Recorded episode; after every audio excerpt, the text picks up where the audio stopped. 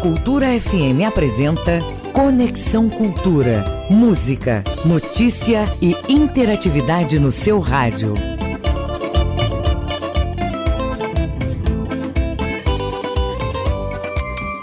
8 horas, 2 minutinhos, 8 e 2. Eu sou Isidoro Calixto. Muito bom dia para você, viu? Muito bom dia. Sou Isidoro Calixto, repito, seu amigo de todas as manhãs.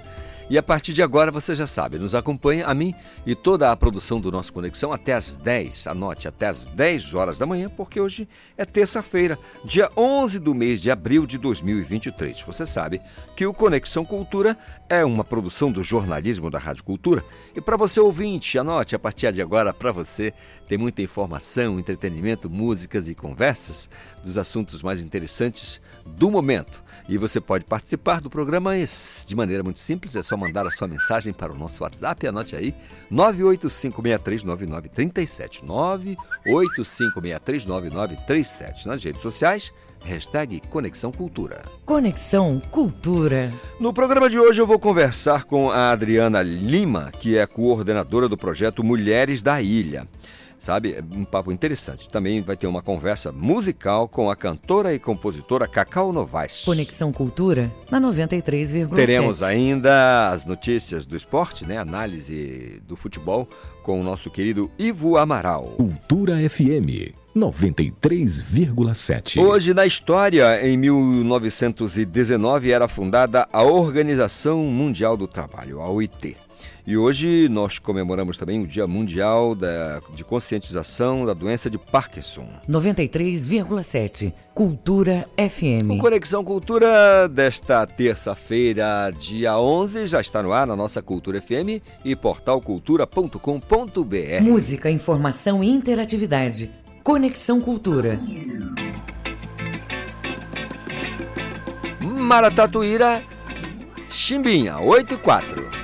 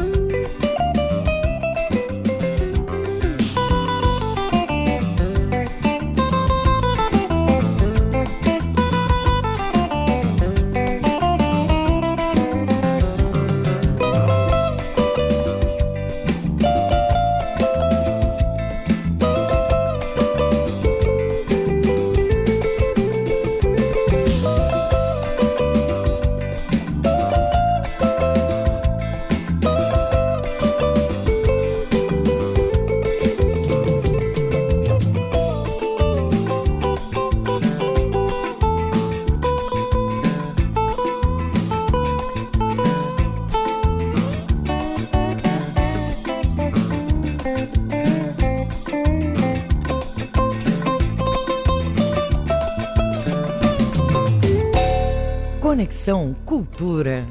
8 horas mais 7 minutos, Maratauíra. Tá aí a música do Chimbinha. Na guitarrada aí a gente começa lá em cima, começa muito bem o nosso Conexão Cultura desta terça-feira.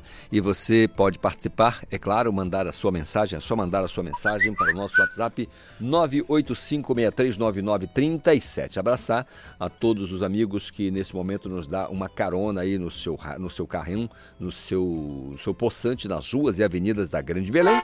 Muito obrigado pelo carinho da audiência. A gente, claro, toda a produção deseja a você uma terça-feira produtiva, abençoada, né? Que tenhamos uma semana acima de tudo, que Deus nos ajude, né? Que Deus nos ajude. Ei, você aí, é, se já comprou o jornal, vem ver o sol aqui com a gente, vem ver o sol e perceba que ele continua a brilhar apesar de tanta barbaridade. 8 e 8. O trânsito na cidade. Trânsito na cidade. Meu colega João Paulo Seabra, de prontidão, para informar para a gente a movimentação nas ruas e avenidas da Grande Belém neste exato momento. Muito bom dia, João Paulo. Olá, muito bom dia para vocês, Doro Calixto. Bom dia também para os ouvintes do programa Conexão Cultura. E Calixto, a gente começa falando sobre a rodovia BR-316, porque nesse momento, passando do entroncamento, os dois sentidos encontram com um trânsito intenso e no sentido que quem está saindo de Belém em direção a Manindeua, inclusive já foi registrado um acidente de trânsito mais ou menos ali na altura do Hospital Metropolitano de Urgência e Residência. Esse acidente de trânsito há mais ou menos meia hora atrás. Por isso, o trânsito para quem está indo ali em direção ao viaduto do Coqueiro está intenso, com a velocidade média de aproximadamente 12 km por hora, isso depois do shopping até o viaduto do Coqueiro. Outro acidente foi registrado na Transcopeiro, no bairro do Bengui, nas proximidades já da Augusto Montenegro, pedindo atenção dos condutores. Na Avenida Centenário da Assembleia de Deus, o trânsito também está intenso no sentido da rodovia Augusto Montenegro, começando nas proximidades da Avenida Padre Bruno Sec, também devido a um acidente de trânsito. A velocidade está em cerca de 14 km por hora nesse momento a gente conclui aqui essa intervenção que a gente no bairro do município de Ananindeua, na Avenida Independência, também já está com trânsito praticamente intenso, aparado em alguns momentos ali nas proximidades da Independência com a governador Ligeiro, né, por causa de um acidente leve registrado cerca de meia hora, a velocidade está em é, 8 km por hora apenas, ou seja, o, o trânsito quase parando ali na Avenida Independência, está chegando na rotatória dos 40 horas, trânsito praticamente parado. Segue com você no estúdio, Zoro Calixto, João Paulo Seabra, para o programa Conexão Cultura. Obrigado, João Paulo Seabra, trazendo aí as informações do trânsito na cidade para a gente. Estou aqui utilizando como base o G1. Gente, é, tem um vídeo na internet que viralizou, ou pelo menos deve viralizar, né? De uma noiva que trocou a limusine por uma retroescavadeira para chegar ao local do casamento. Isso aconteceu em Paragominas, tá? Paragominas fica aqui a 320, 330 quilômetros aqui da capital, via BR-010, a Belém, Brasília. Primeiro aqui a 316 até Santa eh, Maria, depois vira 010 a Belém, Brasília, né? Eh, são nomenclaturas para a rodovia. E assim, é muito legal porque é, é, é, a Ellen Campos, ela conta que sempre sonhou em chegar no altar dessa maneira em uma retroescavadeira. É, é uma maneira de homenagear o pai dela, que trabalhou a vida inteira como operador de máquinas pesadas. Né? Então ela chegou no casamento, imagina, ela, imagina a cena aí, ela na, na, ali na, naquela parte dianteira, né? na parte de, da escavadeira, da retroescavadeira, né? aquela parte da, que, que, que é a lâmina de escavação.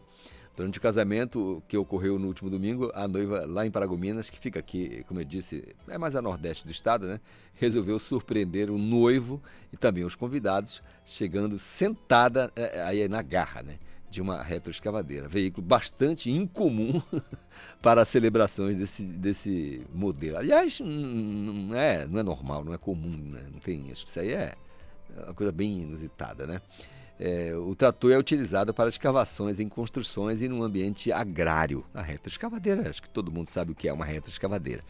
É um equipamento pesado, a gente chama de operação de máquinas pesadas quando você lida com esse tipo de equipamento. É operador de máquinas pesadas, porque realmente são toneladas e toneladas que um veículo desse é, pesa.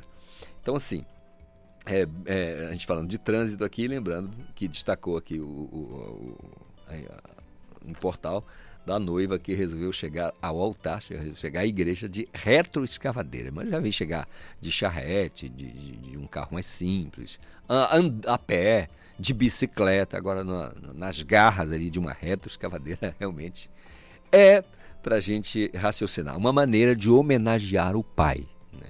Olha só, que ponto chega, né? O meu pai trabalhou a vida inteira assim, eu vou homenageá-lo no dia do meu casamento. Vou chegar lá numa retroescavadeira. Muito legal. Se você quiser comentar, fala para a gente. 985639937 é o nosso WhatsApp. E na, nas nossas redes sociais, aí na, na internet, a nossa hashtag é Conexão Cultura. 8 horas mais 13 minutos de Santarém. Vamos acionar o nosso colega Miguel Oliveira com as notícias do oeste do estado. Bom dia, Miguel. Bom dia, ouvintes do Conexão Cultura, desta terça-feira, dia 11 de abril. Santarém amanheceu com um tempo chuvoso, previsão de mais chuvas no decorrer do período. A mínima registrada na manhã de hoje foi de 24 graus. A gente vai tratar hoje de um assunto que vem sendo noticiado desde a semana passada, quando um líder da Associação das Comunidades Quilombola do Pacoval, no município de Alenquer, o Edilton Vilhena, ele era dado como desaparecido desde o último dia 30 de março. Aí os quilombolas do interior do município, onde fica localizado o quilombo, eles vieram para Alenquer, fizeram protesto, denunciaram que o seu líder estava desaparecido e temiam de que ele pudesse ter sido sequestrado, assaltado e até morto, porque ele veio para fazer um serviço bancário.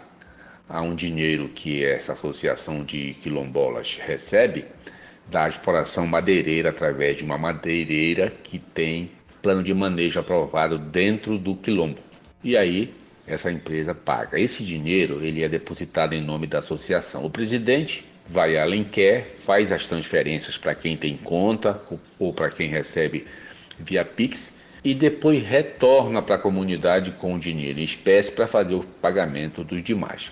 Acontece que ele sumiu e todo mundo ficou preocupado. A Polícia Civil montou uma, um esquema de investigação, começaram a seguir é, os passos, os últimos passos que ele teria dado em Alenquer, através das câmeras de segurança das agências bancárias da rua principal por onde ele transitou.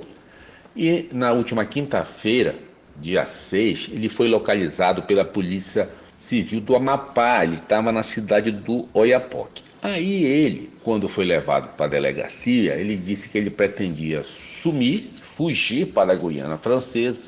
Depois, ele já mudou a versão e disse que ele foi assaltado e que ele fugiu de Alenquer porque ele ficou com vergonha de ser chamado de ladrão. Só que ele contou uma história para a polícia sobre como ele deixou Alenquer. Ele disse que ele pegou carona, que ele foi primeiro para o município de Monte Alegre, de lá até a Prainha e de lá uma embarcação até o Eapoque, no Amapá. Acontece que a Polícia Civil já está de posse das câmeras, também uma câmera de segurança que registra um trajeto no APA estadual, da rodovia estadual que liga Alenquer à Prainha e mostra ele pilotando a moto que foi abandonada e foi encontrada pela polícia. Com tudo isso, a coordenação das associações das comunidades de quilombo do estado do Pará, ela divulgou uma nota. Ela quer separar o que é a conduta individual do Edilto Milena, que é o líder quilombola do Pacoval, com o movimento quilombola e a sua importância aqui para a região.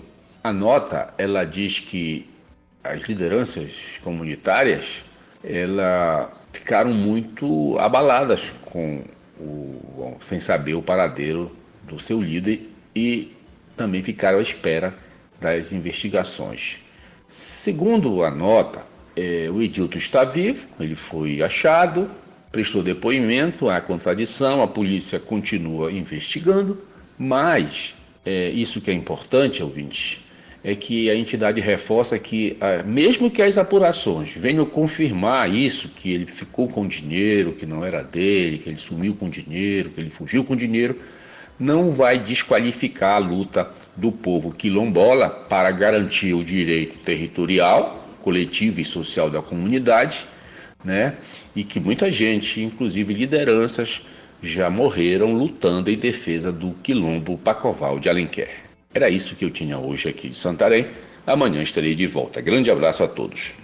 Grande abraço, Miguel Oliveira, nosso colega de Santarém, com as notícias da região oeste do estado do Pará, a quem a gente, claro, abraça Manda aqui o nosso desejo de uma terça-feira produtiva e abençoada a todos os nossos ouvintes da região oeste do estado do Pará. Vamos falar de Santarém, Mojuí dos Campos, vamos falar também é, um pouco mais da Transamazônica, Uruará, Medicilândia, Rurópolis, Placas, Itaituba, Trairão e por aí vai. Né? São as cidades que estão ali mais a oeste e a sudoeste do estado do Pará. Nós mandamos, claro, sempre nós fazemos isso.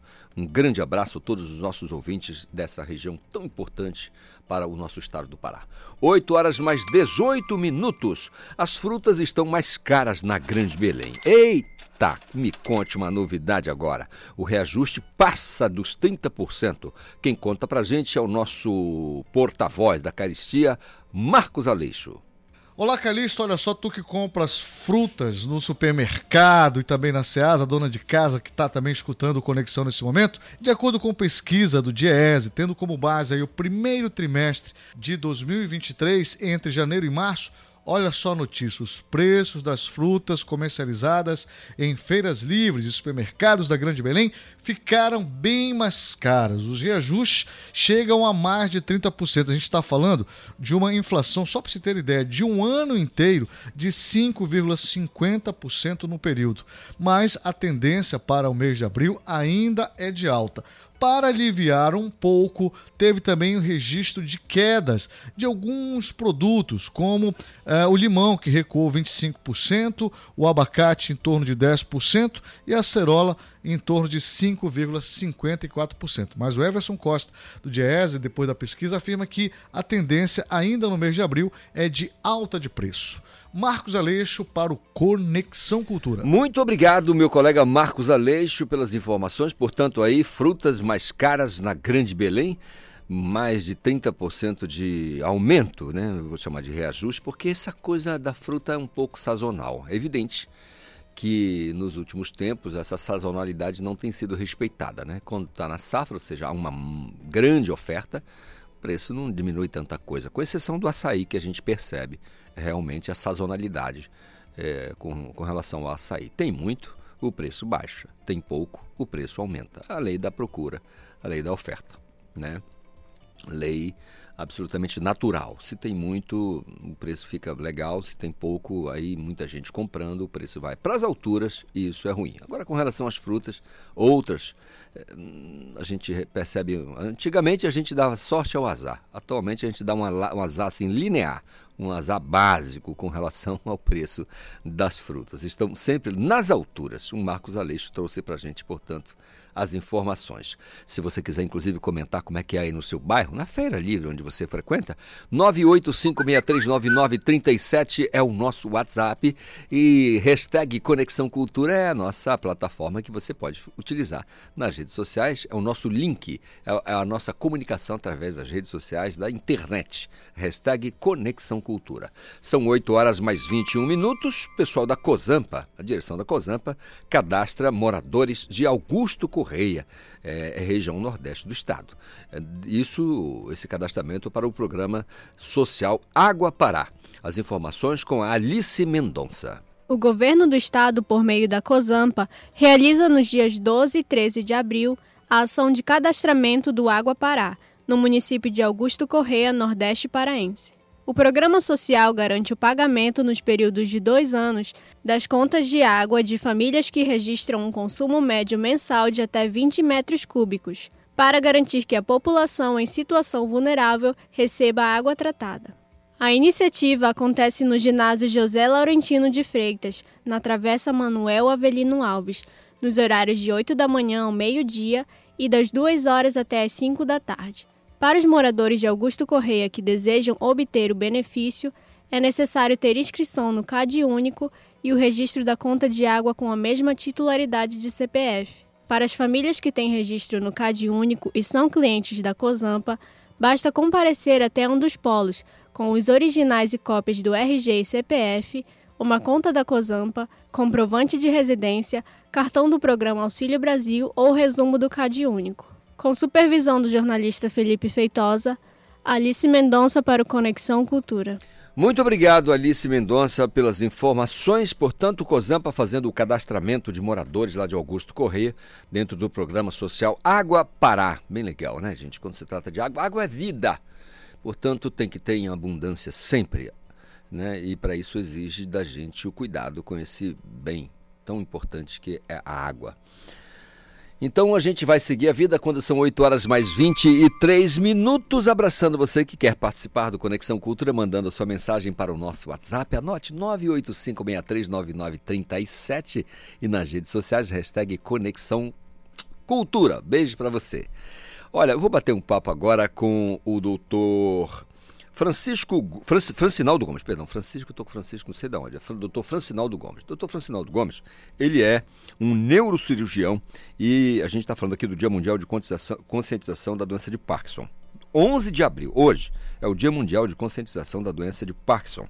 E por isso nós vamos falar um pouco sobre esse assunto, os cuidados, fazer um alerta sobre o Parkinson, doença que afeta milhares de pessoas. E aí tem uma faixa etária que eu vou tirar a dúvida aqui com o doutor Francinaldo. Tem, será que é com 65? Se acontece com menos idade? Vamos é, entender direitinho o que é o problema. Doutor Francinaldo, muito bom dia, tudo bem? Bom dia, Calixto. Bom dia, ouvintes do Conexão Cultura. É um grande prazer estar aqui com vocês. Tudo ótimo. Que maravilha. Doutor, tire uma dúvida aqui pra gente. É, é correto se referir ao Parkinson como uma doença? Isso. A doença de Parkinson, ela é uma doença degenerativa do hum. nosso cérebro que afeta principalmente os movimentos, sendo que o sintoma que mais chama atenção costuma ser o tremor aquele tremor que dá nas mãos, nos braços e nas pernas das pessoas. Mas também a pessoa fica com, uma certa, com certo nível de lentidão para fazer os movimentos, então ela fica mais lenta e também ela fica mais rígida, como se fosse um, um robô, ela fica mais dura. Se colocar ela sentada na cadeira, ela praticamente não consegue levantar sozinha, então ela fica rígida. E principalmente são esses os sintomas. Entendido, doutor. Agora, com relação à faixa etária, a gente está falando aqui de 60, 65 anos, isso pode acontecer com pessoas com menos idade? Exatamente, Calixto. A faixa etária de maior incidência e prevalência da doença é a partir dos 60 anos. Agora, existem pessoas mais jovens em que a doença ocorre antes dos 40 anos, que é chamada Parkinson juvenil. Tá? Hum. Tá? E existem inclusive pessoas famosas como o ator americano, né, que fazia o filme De Volta para o Futuro, Michael J. Fox, que, que teve, né, a doença Verdade. de Parkinson numa fase muito precoce da vida. Mas não é, é a, a, forma mais comum é a partir dos 60 anos mesmo. Então essa questão do mais jovem é a exceção, né, doutor? É... Exatamente. É cerca de 10% só das pessoas que têm Parkinson antes dos antes dos 60. Após o diagnóstico da doença de Parkinson, doutor, quais os cuidados que a pessoa deve ter, a família deve ter a partir daí? Bom, o primeiro ponto, tão logo seja feito o diagnóstico, é iniciar o tratamento. Né? Hoje existem medicamentos que ajudam a controlar os sintomas. Tá?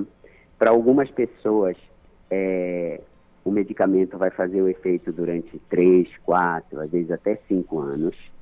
Depois, existe o tratamento por meio da cirurgia, que consiste na colocação do estimulador cerebral, que a população usualmente conhece como marca-passo cerebral, e também, atualmente, é, o uso de medicamentos derivados da cannabis, né, principalmente o canabidiol, tem mostrado efeitos benéficos nas pessoas com doença de Parkinson, ajudando também a controlar os sintomas.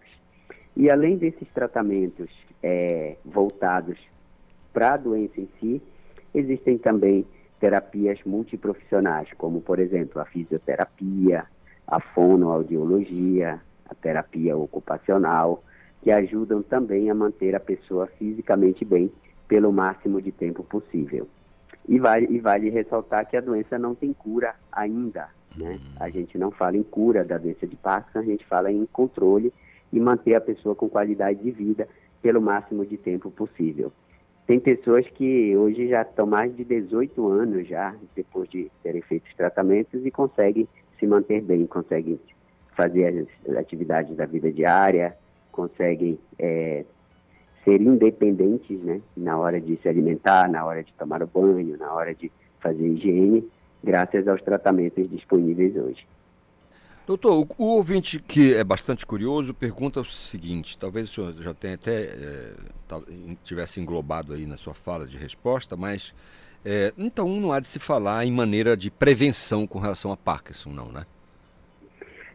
Então, existe um grupo de pessoas que têm doença de Parkinson que, que ela é secundária, secundária a alguma coisa que provocou a doença na pessoa. Não é também a forma mais comum, a forma mais comum é essa, que a pessoa tem alteração genética, mas da forma hereditária, por exemplo, da, da forma secundária, por exemplo, pessoa que trabalha em garimpo, né, principalmente por conta do mercúrio, que é usado para separar o ouro das, das impurezas. A intoxicação por mercúrio pode provocar sintomas da doença de Parkinson. Pessoas que trabalham com manganês, principalmente aqui na região norte, né, na região do, do estado do Amapá, que tem a, tem a Serra do Navio. Então, muitas pessoas podem desenvolver doença de Parkinson quando ficam intoxicadas com manganês. É, pessoas que tomam determinados grupos de medicamentos, principalmente aqueles usados para controlar a tontura, né, é, para vestigem, eles também podem, com o tempo, provocar sintomas parecidíssimos né, com a doença de Parkinson. É, pessoas que levam um estilo de vida é, não, não saudável, né? pessoas que usam drogas, pessoas que é, ingerem muita quantidade de bebida alcoólica e pessoas também que têm AVC, aquele, não aquele AVC grande que deixa a pessoa sem falar, sem mexer o braço, mas às vezes são, são AVC, né, derrames pequenos que podem provocar também sintomas. Então, para esse grupo de pessoas, existe uma forma de prevenir, que é exatamente evitar esses fatores que eu coloquei. Mas para as pessoas que têm a doença, digamos assim, a forma genética dela, que é essa que eu falei, infelizmente não há como prevenir. Se a pessoa tiver que ter, ela vai ter, e aí o que a gente pode fazer, claro, é com os tratamentos hoje manter a pessoa bem pelo máximo de tempo possível, manter a qualidade de vida dela. Perfeito. Nesse caso, instalada a doença, não há de se falar em prevenção, mas sim em tratamento. O doutor Francinaldo Gomes, neurocirurgião, neurocirurgião, bateu esse papo aqui com a gente, aqui no Conexão, tirando essas dúvidas, esclarecendo para a gente acerca da doença de Parkinson, nesse dia 11 de abril, Dia Mundial de Conscientização sobre a doença. Muito obrigado, doutor Francinaldo, pela atenção, por separar esse tempo, bater esse papo com a gente. Um restante de terça-feira produtivo para o senhor, tá bom? Obrigado, Calixto. Parabéns à Conexão Cultura e obrigado a todos os ouvintes. Um abraço e um ótimo dia para todos. Muito bem, assunto para lá de relevante na crista da onda, para a gente estar tá atento aí, né, as famílias que têm pessoas, infelizmente, com essa doença, que busquem uh, um melhor profissional médico no sentido de buscar, uh, de encontrar essa ajuda profissional. 8 horas 30 minutos, intervalo e volto já já. Estamos apresentando Conexão Cultura. 233, 93,7 MHz. Rádio Cultura FM, uma emissora da Rede Cultura de Comunicação. Fundação Paraense de Rádio Difusão. Rua dos Pariquis, 3318. Base operacional, Avenida Almirante Barroso, 735. Berlim, Pará, Amazônia, Brasil. Configure suas redes sociais para que só os amigos possam ver suas publicações. Oriente seus filhos a não usar a câmera, não trocar fotos e informações pessoais na internet. Supervisionar é proteger. Cultura, rede de comunicação, em defesa dos direitos da criança.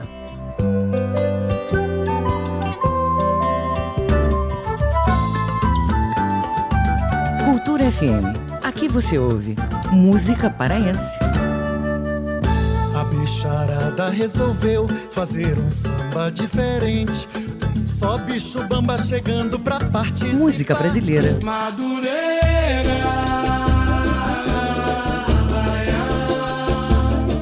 Cultura FM 93,7.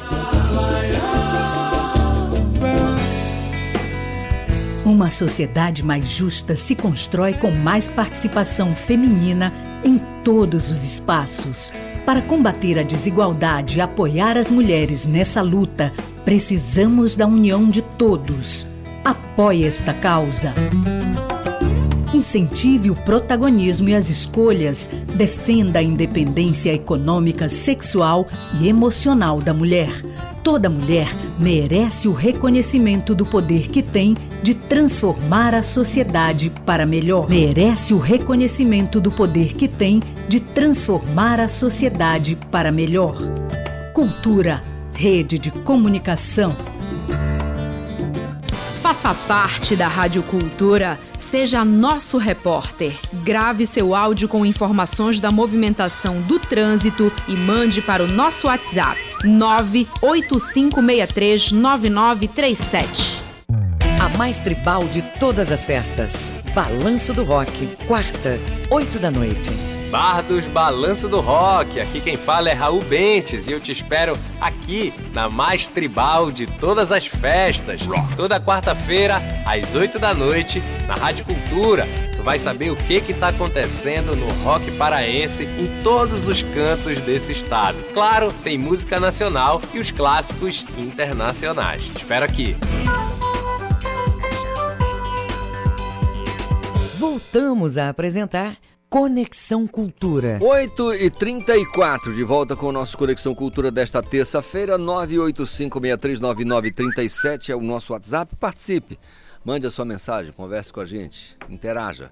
Se você estiver utilizando as suas redes sociais, pode utilizar a hashtag Conexão Cultura. Olha, tem um encontro que acontece em Washington, nos Estados Unidos, e tem uma deputada paraense que está lá desde ontem, a deputada Lívia ela está lá para até o próximo domingo para eventos complementares relacionados ao Fundo Monetário Internacional, o FMI, e ao grupo, ao grupo do Banco Mundial. Como eu disse, o, o evento ele vai começou na segunda, né, ontem vai até domingo. Portanto, uma deputada paraense nos Estados Unidos, é, a deputada Lívia Duarte. Ela chegou ontem a Washington, nos Estados Unidos, para participar como convidada do Encontro de Primavera 2023.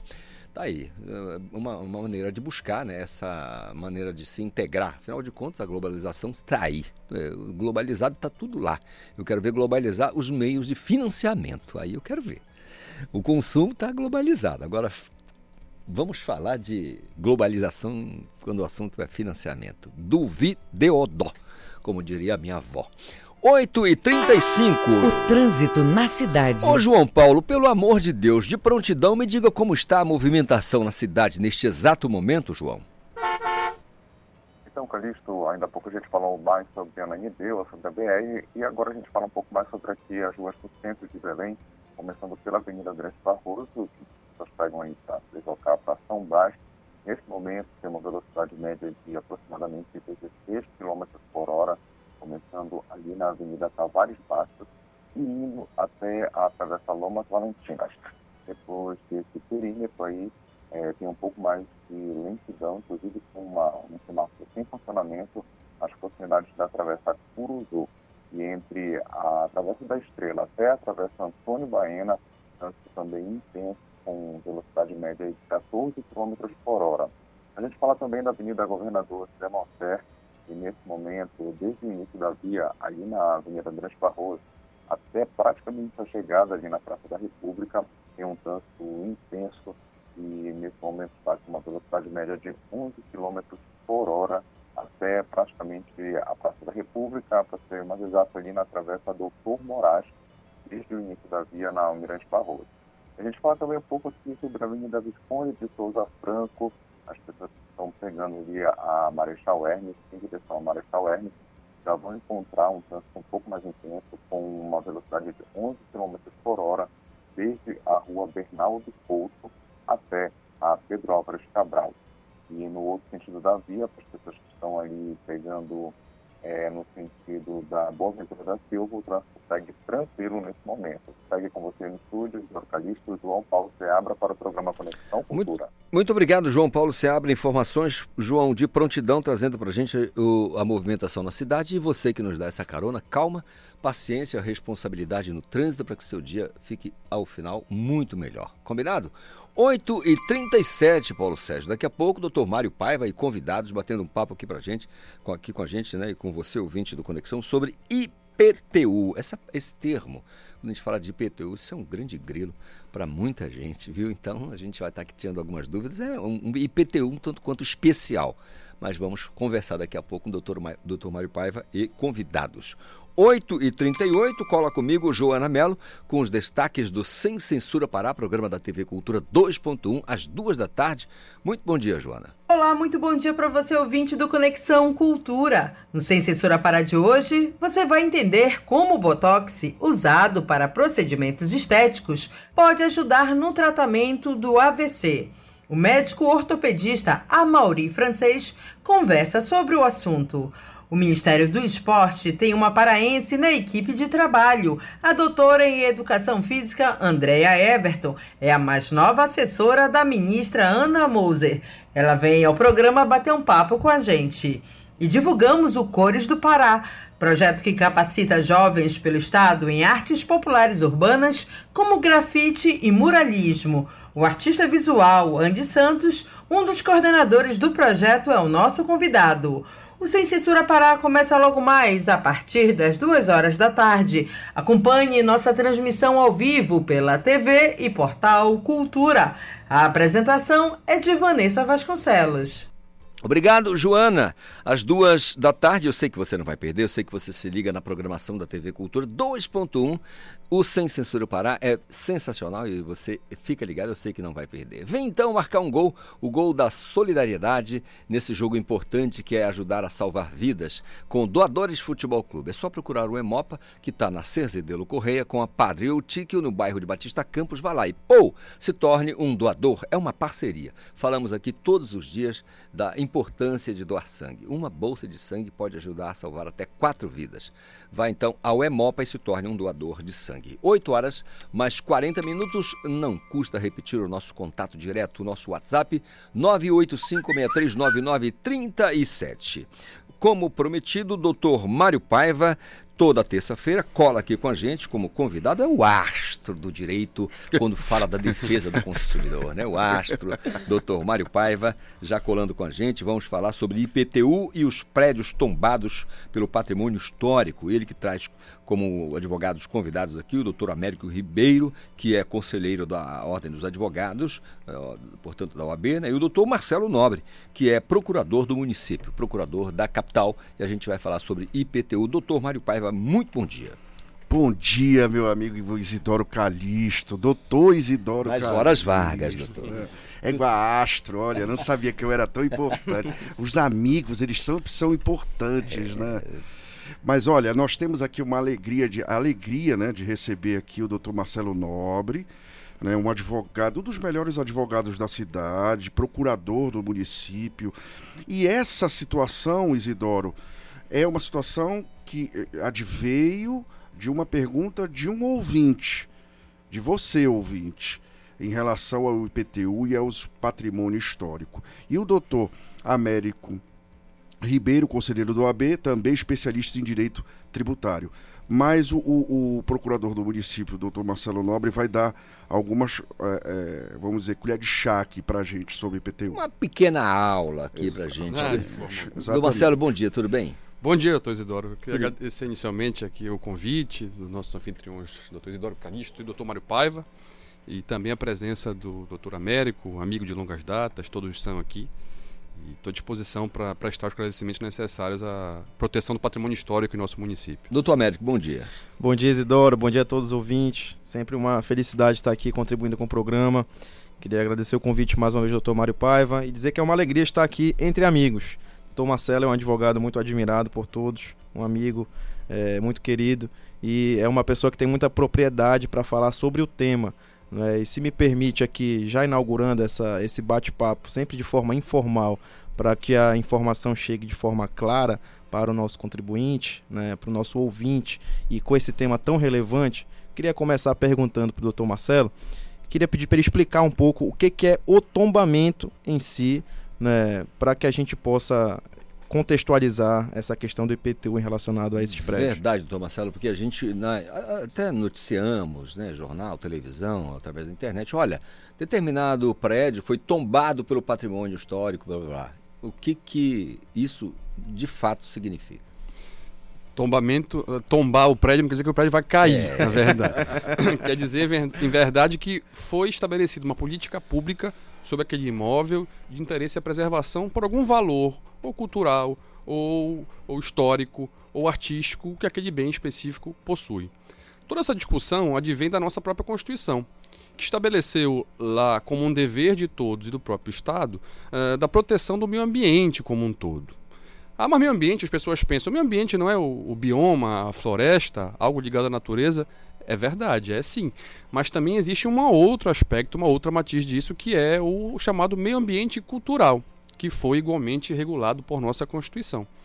Então, o, o, Estado tem um dever de promover essa tutela de qualquer bem material ou imaterial, as situações em que não há uma materialidade, como um gênero musical, alguma cultura, algum alimento, que pode ser objeto de tombamento igualmente, é, de proteção pelo Estado.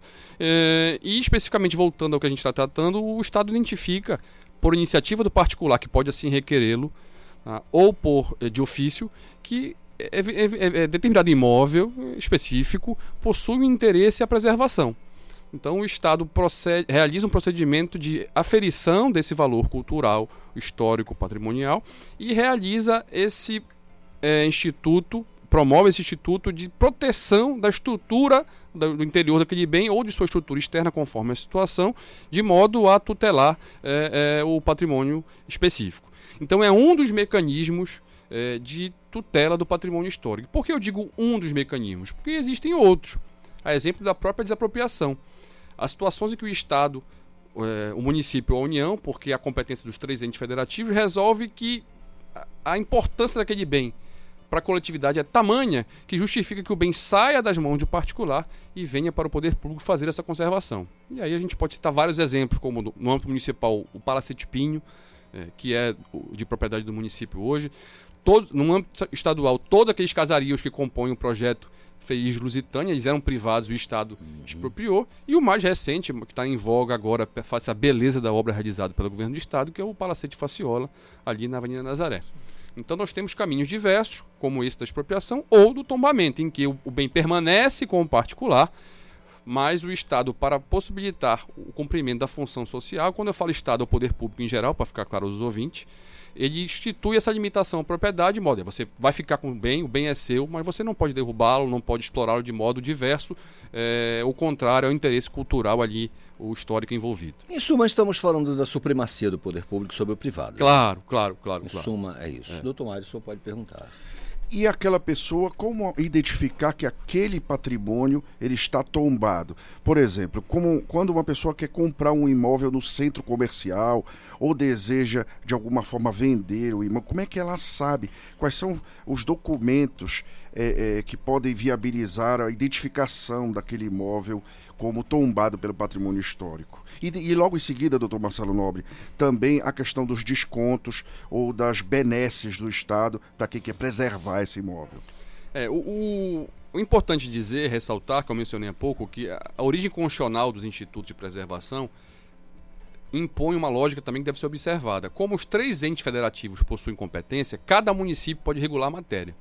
Então, uma regra de tombamento ou de descontos tributários, isenções parciais ou totais em, em, Belém, não quer dizer que seja a mesma em Salvador ou em São Luís também, que tem um patrimônio histórico louvável. Então, a gente vai ter que examinar a situação de cada localidade para entender a legislação específica.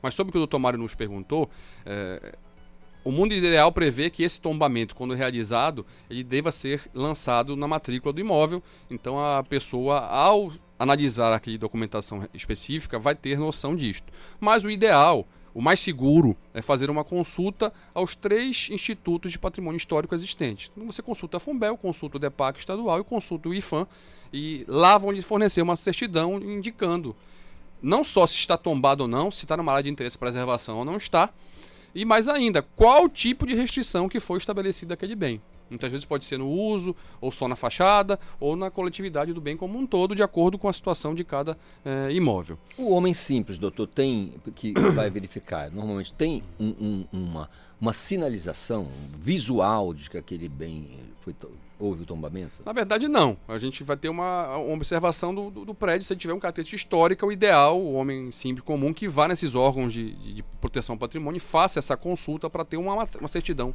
é, oficial e a noção de se realmente está tombado ou não está. Então, isso é importante. Em relação a, a Belém, a legislação protege todo o centro histórico é, com efeito de tombamento. Então, a, se você imaginar um prédio ali na, na, na onde eu citei do projeto Feliz Lusitânia, deve imaginar que ali já está com objeto de proteção. Mas é importante consultar os órgãos de patrimônio histórico, porque você tem uma certeza absoluta, um grau de assertividade maior nessa informação. E sobre a questão dos descontos de IPTU, que é o mérito especificamente desse, desse nosso ato aqui tão agradável, é, o, o poder público por impor ao particular restrições para cumprimento da função social daquele imóvel, a função histórica que tem, ele igualmente, é, de modo a estimular essa preservação, incentivar que o particular zele por aquele bem específico, instituiu uma política de, é, no popular dizendo, concessão de descontos sobre o tributo municipal, cujo fato gerador é a própria propriedade do, móvel, do imóvel. Então a pessoa é, paga o IPTU por ser proprietária do bem e face à restrição que é estabelecida, o, o, poder público vem e diz: olha, em relação ao seu caso, como você não pode fazer tudo nesse bem, eu vou lhe incentivar a proteção e estabelece uma gradação, de acordo com o estado do bem específico, é, de desconto de PTU, que pode ir de 10% a 100%, conforme o caso concreto. Calixto, você sabe que, que eu sempre lembro daquela frase que ficou famosa com Benjamin Franklin: nada é mais certo do que a morte e os impostos.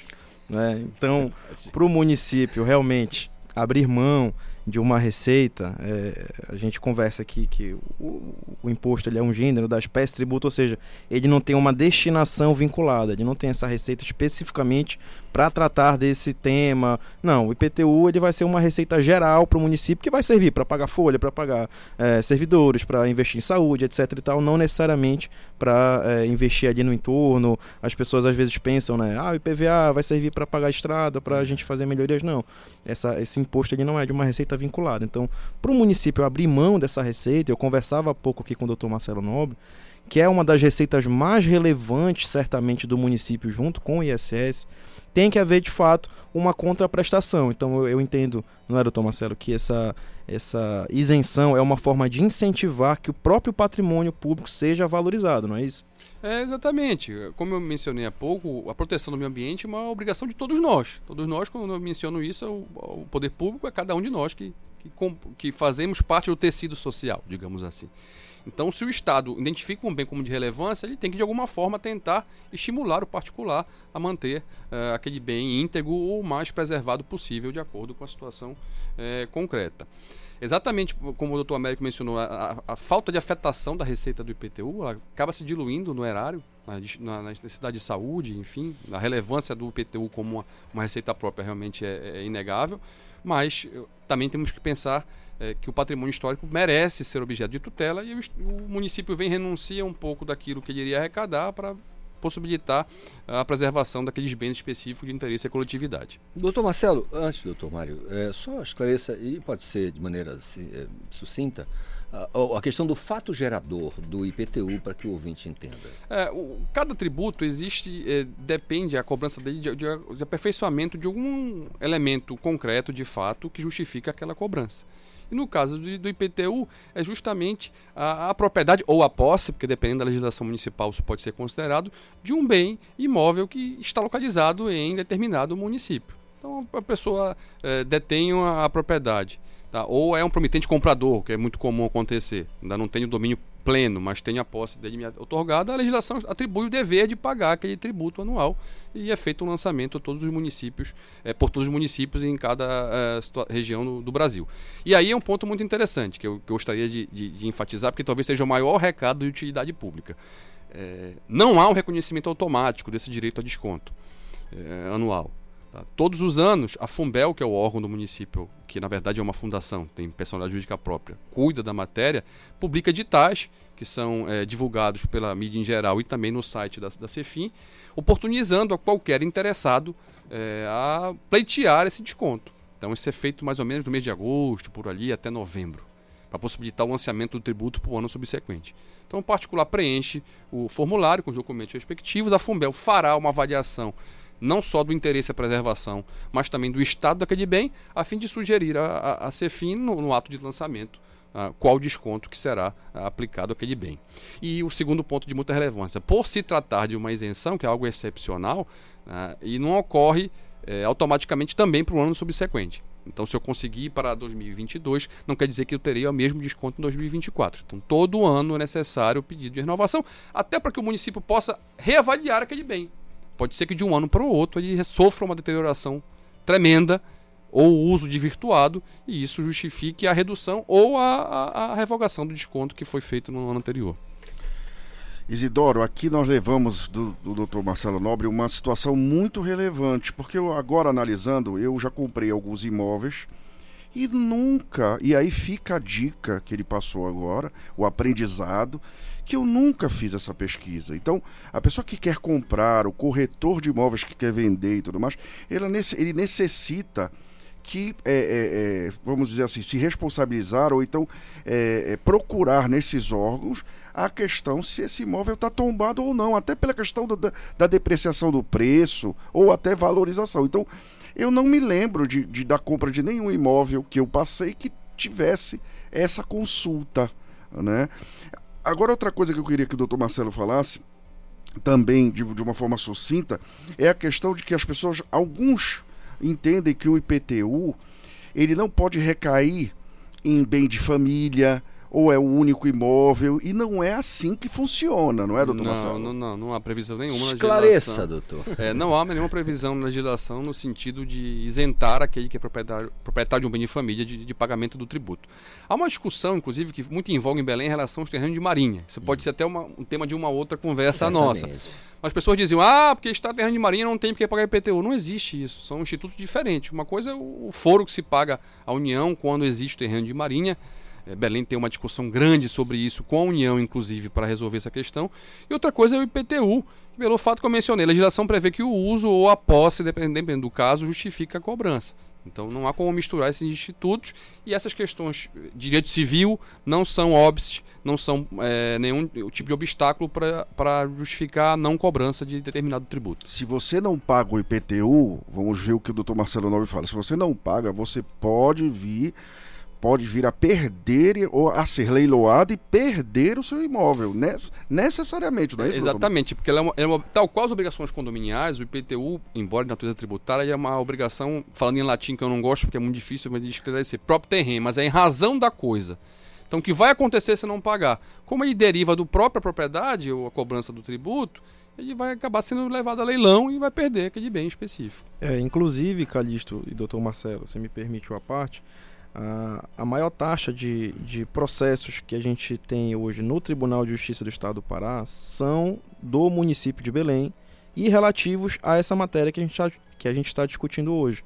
Ou seja, o, o IPTU é tão relevante que a gente acaba tendo quando no, do não pagamento, um congestionamento do Poder Judiciário para que o município possa, de fato, cobrar e, e alcançar e fazer valer dessa cobrança. Então, a, a, o esclarecimento do contribuinte a respeito da isenção, por exemplo, é um fato que poderia ajudar a mitigar esse tipo de, de congestionamento que temos hoje, reduzir essa discussão no Poder Judiciário. Por isso que a gente vê tantas campanhas de parcelamento, de benefícios, etc., programas de incentivo à regularização, que a gente vê em vários âmbitos, inclusive do município. É isso mesmo. E nem é. E, e, e a, a famigerada prescrição, que muita gente entende cinco anos, não é bem assim, ouviu? Que é como a gente pensa. Não, passou cinco anos, não cobra. Não é bem assim, não é, doutor? Vai É, para tem- dívida tem- ativa, Tem que não é checar a inscrição de dívida ativa, aumento de ajuizamento e outras particularidades que dependem de uma análise do caso concreto. É, para que o ouvinte entenda mais ou menos, porque o doutor Marcelo utilizou aqui um termo em latim, a gente, como na rádio tem obrigação, falamos para todos os públicos, quando ele falou aqui em obrigação pro terrem, a gente pode utilizar como um termo mais, mais comum, a- a- o próprio IPVA, é próprio da coisa, você tem que pagar, porque o IPVA é um imposto próprio. É em do- razão, do objeto, em razão, da coisa, do- como o do condomínio que eu é. citei aqui, que é uma obrigação civil, mas que tem essa, essa característica. Não tem como escapar, em, outros, em, em última análise aqui, né, não tem como escapar dessa, desse, vamos pagar. Isso. Doutor Mário Paiva, o senhor sempre tem aquele abraço e eu tenho a impressão que a gente vai ter que, como o doutor Marcelo sugeriu aqui, porque realmente nós temos aqui área de marinha. Se discute muito essa coisa. A gente queria, aqui no, no Conexão, esclarecer essa coisa. Área de marinha, o que vem a ser um terreno em área de marinha, como é que é feito o pagamento de, de IPTU, como é que é feita a transferência, tudo isso. Qual é a o gente papel precisa- da SPU? É, Não tem nada a ver com as Forças Armadas, para deixar Não, claro. desde já. absolutamente. Não, é da Marinha, A é gente de não está Marinha. falando aqui da Armada. A Armada é outra coisa. Não, o maior valor da presença aqui dos colegas aqui do estúdio foi, esse, foi essa situação que eu quero repisar. É a situação de que quando você for comprar um imóvel, ou corretor que é, é, é, avalize essa situação, que busque nos órgãos de controle em relação ao tombamento daquele imóvel, para que você tenha uma maior segurança em relação a isso. E o meu abraço aqui vai em comum para nós ao novo chefe da Procuradoria do município, do município, doutor Gustavo Brasil, que é amigo nosso de longa data, e desejar boa sorte a ele e um grande abraço a todos os ouvintes do Conexão Cultura. É isso. é, Vida longa, sorte na jornada ao novo procurador. Doutor Marcelo, muito obrigado pela vinda, Não, pela gentileza à- à de disposi- separar esse tempo para bater Sempre esse à a disposição, quaisquer temas, inclusive de natureza privada. O Mário é muito afeto a essa questão de direito do consumidor, algo que academicamente também me dedico bastante. Então, estaria à disposição sempre que convidado for. Doutor Américo, sempre uma honra tê-lo aqui. Obrigado, Calixto. Obrigado, Mário. Um abraço a todos os ouvintes. Um grande abraço, doutor Marcelo. Estamos sempre às ordens. Muito bem, tá, gente. Quando o papo é bom, o tempo passa rápido, passa rápido demais. Mas é sempre uma alegria conversar aqui com o Dr. Mário Paiva, que sempre traz convidados para lá de especiais e assuntos muito importantes, relevantes para aqui a gente debater, conversar, esclarecer a você do outro lado que nos dá a carona, nos dá essa audiência maravilhosa. Mais uma vez, lembrando a você o nosso WhatsApp 985639937, pode participar, tá? Lembrando que doadores futebol clube, Emopa, clubes e torcedores entram em campo para estimular a solidariedade. E aí você pode doar sangue se tornar é, um doador do Emopa e ajudar a salvar vidas fazendo um gol de placa, um super gol é, nessa jornada da vida que é ajudar a salvar outras vidas. Anote, nove em ponto no nosso relógio, vamos ao intervalo, tem Cultura da Hora, tem Cultura Vinil, na sequência mais conexão para você.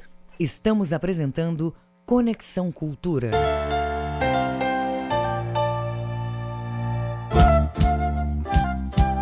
ZYD 233, 93,7 MHz. Rádio Cultura FM, uma emissora da Rede Cultura de Comunicação. Fundação Paraense de Rádio Difusão, Rua dos Pariquis, 3318. Base operacional, Avenida Almirante Barroso, 735. Berlim, Pará, Amazônia, Brasil. Quer empreender? Quer uma economia ainda maior? Então conte com quem é um verdadeiro parceirão. É claro que eu tô falando do Atacadão. No maior atacadista do Brasil, você encontra sempre o menor preço, seja nas mais de 300 lojas, seja online. É a maior variedade e a qualidade para o seu negócio lucrar mais e para a sua família economizar muito. Aproveite e pague com Pix, cartão de crédito e vale alimentação. Isso é ser parceirão. Aqui é Atacadão. Aqui é parceirão. Atacadão, lugar de comprar barato. Consulte todas as bandeiras aceitas nas lojas. A violência doméstica é a ação ou omissão que pode levar a vítima a sofrimento físico, sexual, psicológico, dano moral ou patrimonial e até a morte. Geralmente, a vítima passa muito tempo em sofrimento por medo, vergonha ou falta de recursos financeiros. A violência atinge qualquer classe social, religião, raça, grau de escolaridade e outros fatores. Para combater esse crime, é necessária a participação das autoridades e da sociedade. Não se cale. Ao identificar uma vítima que esteja em situação de violência doméstica, denuncie. Diz que 180 ou vá à delegacia especializada mais próxima. Cultura, rede de comunicação. Olha o trava-língua! Olha o trava-língua! Casa suja, chão sujo.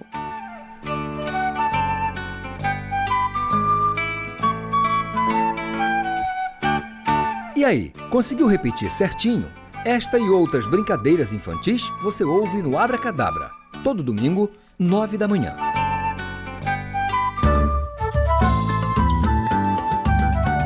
Cultura FM. Aqui você ouve música paraense. A bicharada resolveu fazer um samba diferente. Só bicho bamba chegando pra participar. Música brasileira.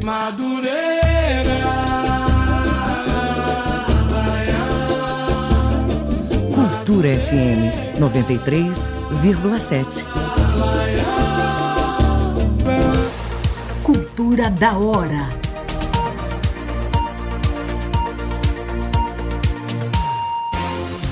Ministro Ricardo Lewandowski do Supremo Tribunal Federal deixa hoje o cargo após ter antecipado em um mês a aposentadoria. Ele completa 75 anos no dia 11 de maio, data em que seria aposentado compulsoriamente. Lewandowski deixa o gabinete com um acervo de 780 processos que devem ser herdados por seu sucessor. A partir desta terça-feira, cabe ao presidente Luiz Inácio Lula da Silva indicar um novo nome para a cadeira do ministro. Quando anunciou a aposentadoria, o ministro Lewandowski disse não ter feito indicações a Lula. Cultura da hora.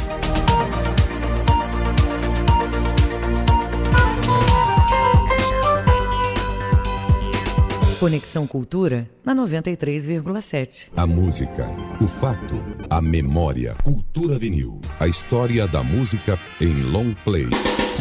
No final dos anos 50, havia na Tijuca, bairro do Rio de Janeiro, mais precisamente na Rua do Matoso, um grupo de rapazes que adorava rock and roll, a grande novidade musical da época. Desse grupo nasceria o conjunto The Snake, depois chamado de Sputniks, ponto de partida para o estrelato de futuros ídolos Roberto Carlos, Erasmo, Jorge Ben e Tim Maia. Completava o conjunto o adolescente Edson Trindade, autor do maior sucesso de Tim Maia no disco de 1973. Abriu o LP a faixa Hell Confesso.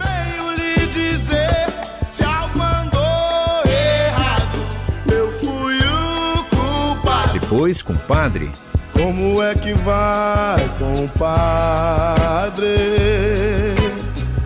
o swing em estilo motal. You. A procura finalmente chegava. Até que enfim encontrei você. Até que enfim. A bossa nova universal. Yes, I love. Embora só viesse a ser gravada em 73, Gostava tanto de você é do tempo da Turma do Matoso, uma autêntica precursora do chamado samba funk. 1973, de volta no Cultura Vinil. Nem sei por que você se foi. Quantas saudades eu senti. E de tristezas vou viver. E aquele adeus não pude dar. Você marcou na minha vida. Viveu, morreu na minha história. Chego a ter medo do futuro. E da solidão que em minha porta bate. E eu gostava tanto de você. Gostava tanto de você.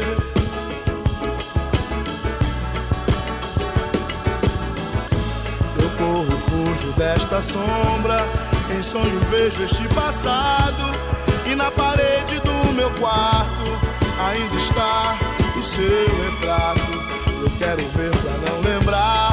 Pensei até em me mudar. Lugar qualquer que não exista. O pensamento em você.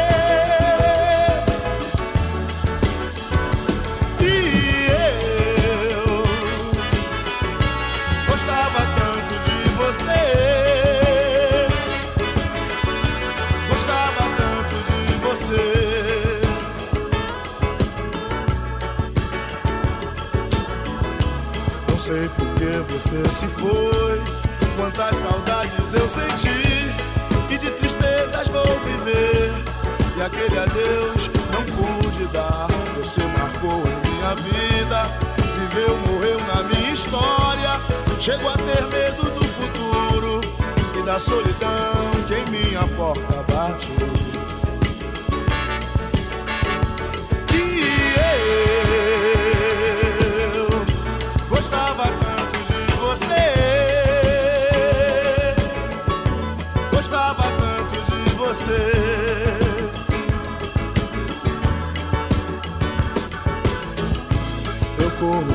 Desta sombra. Em sonho vejo este passado.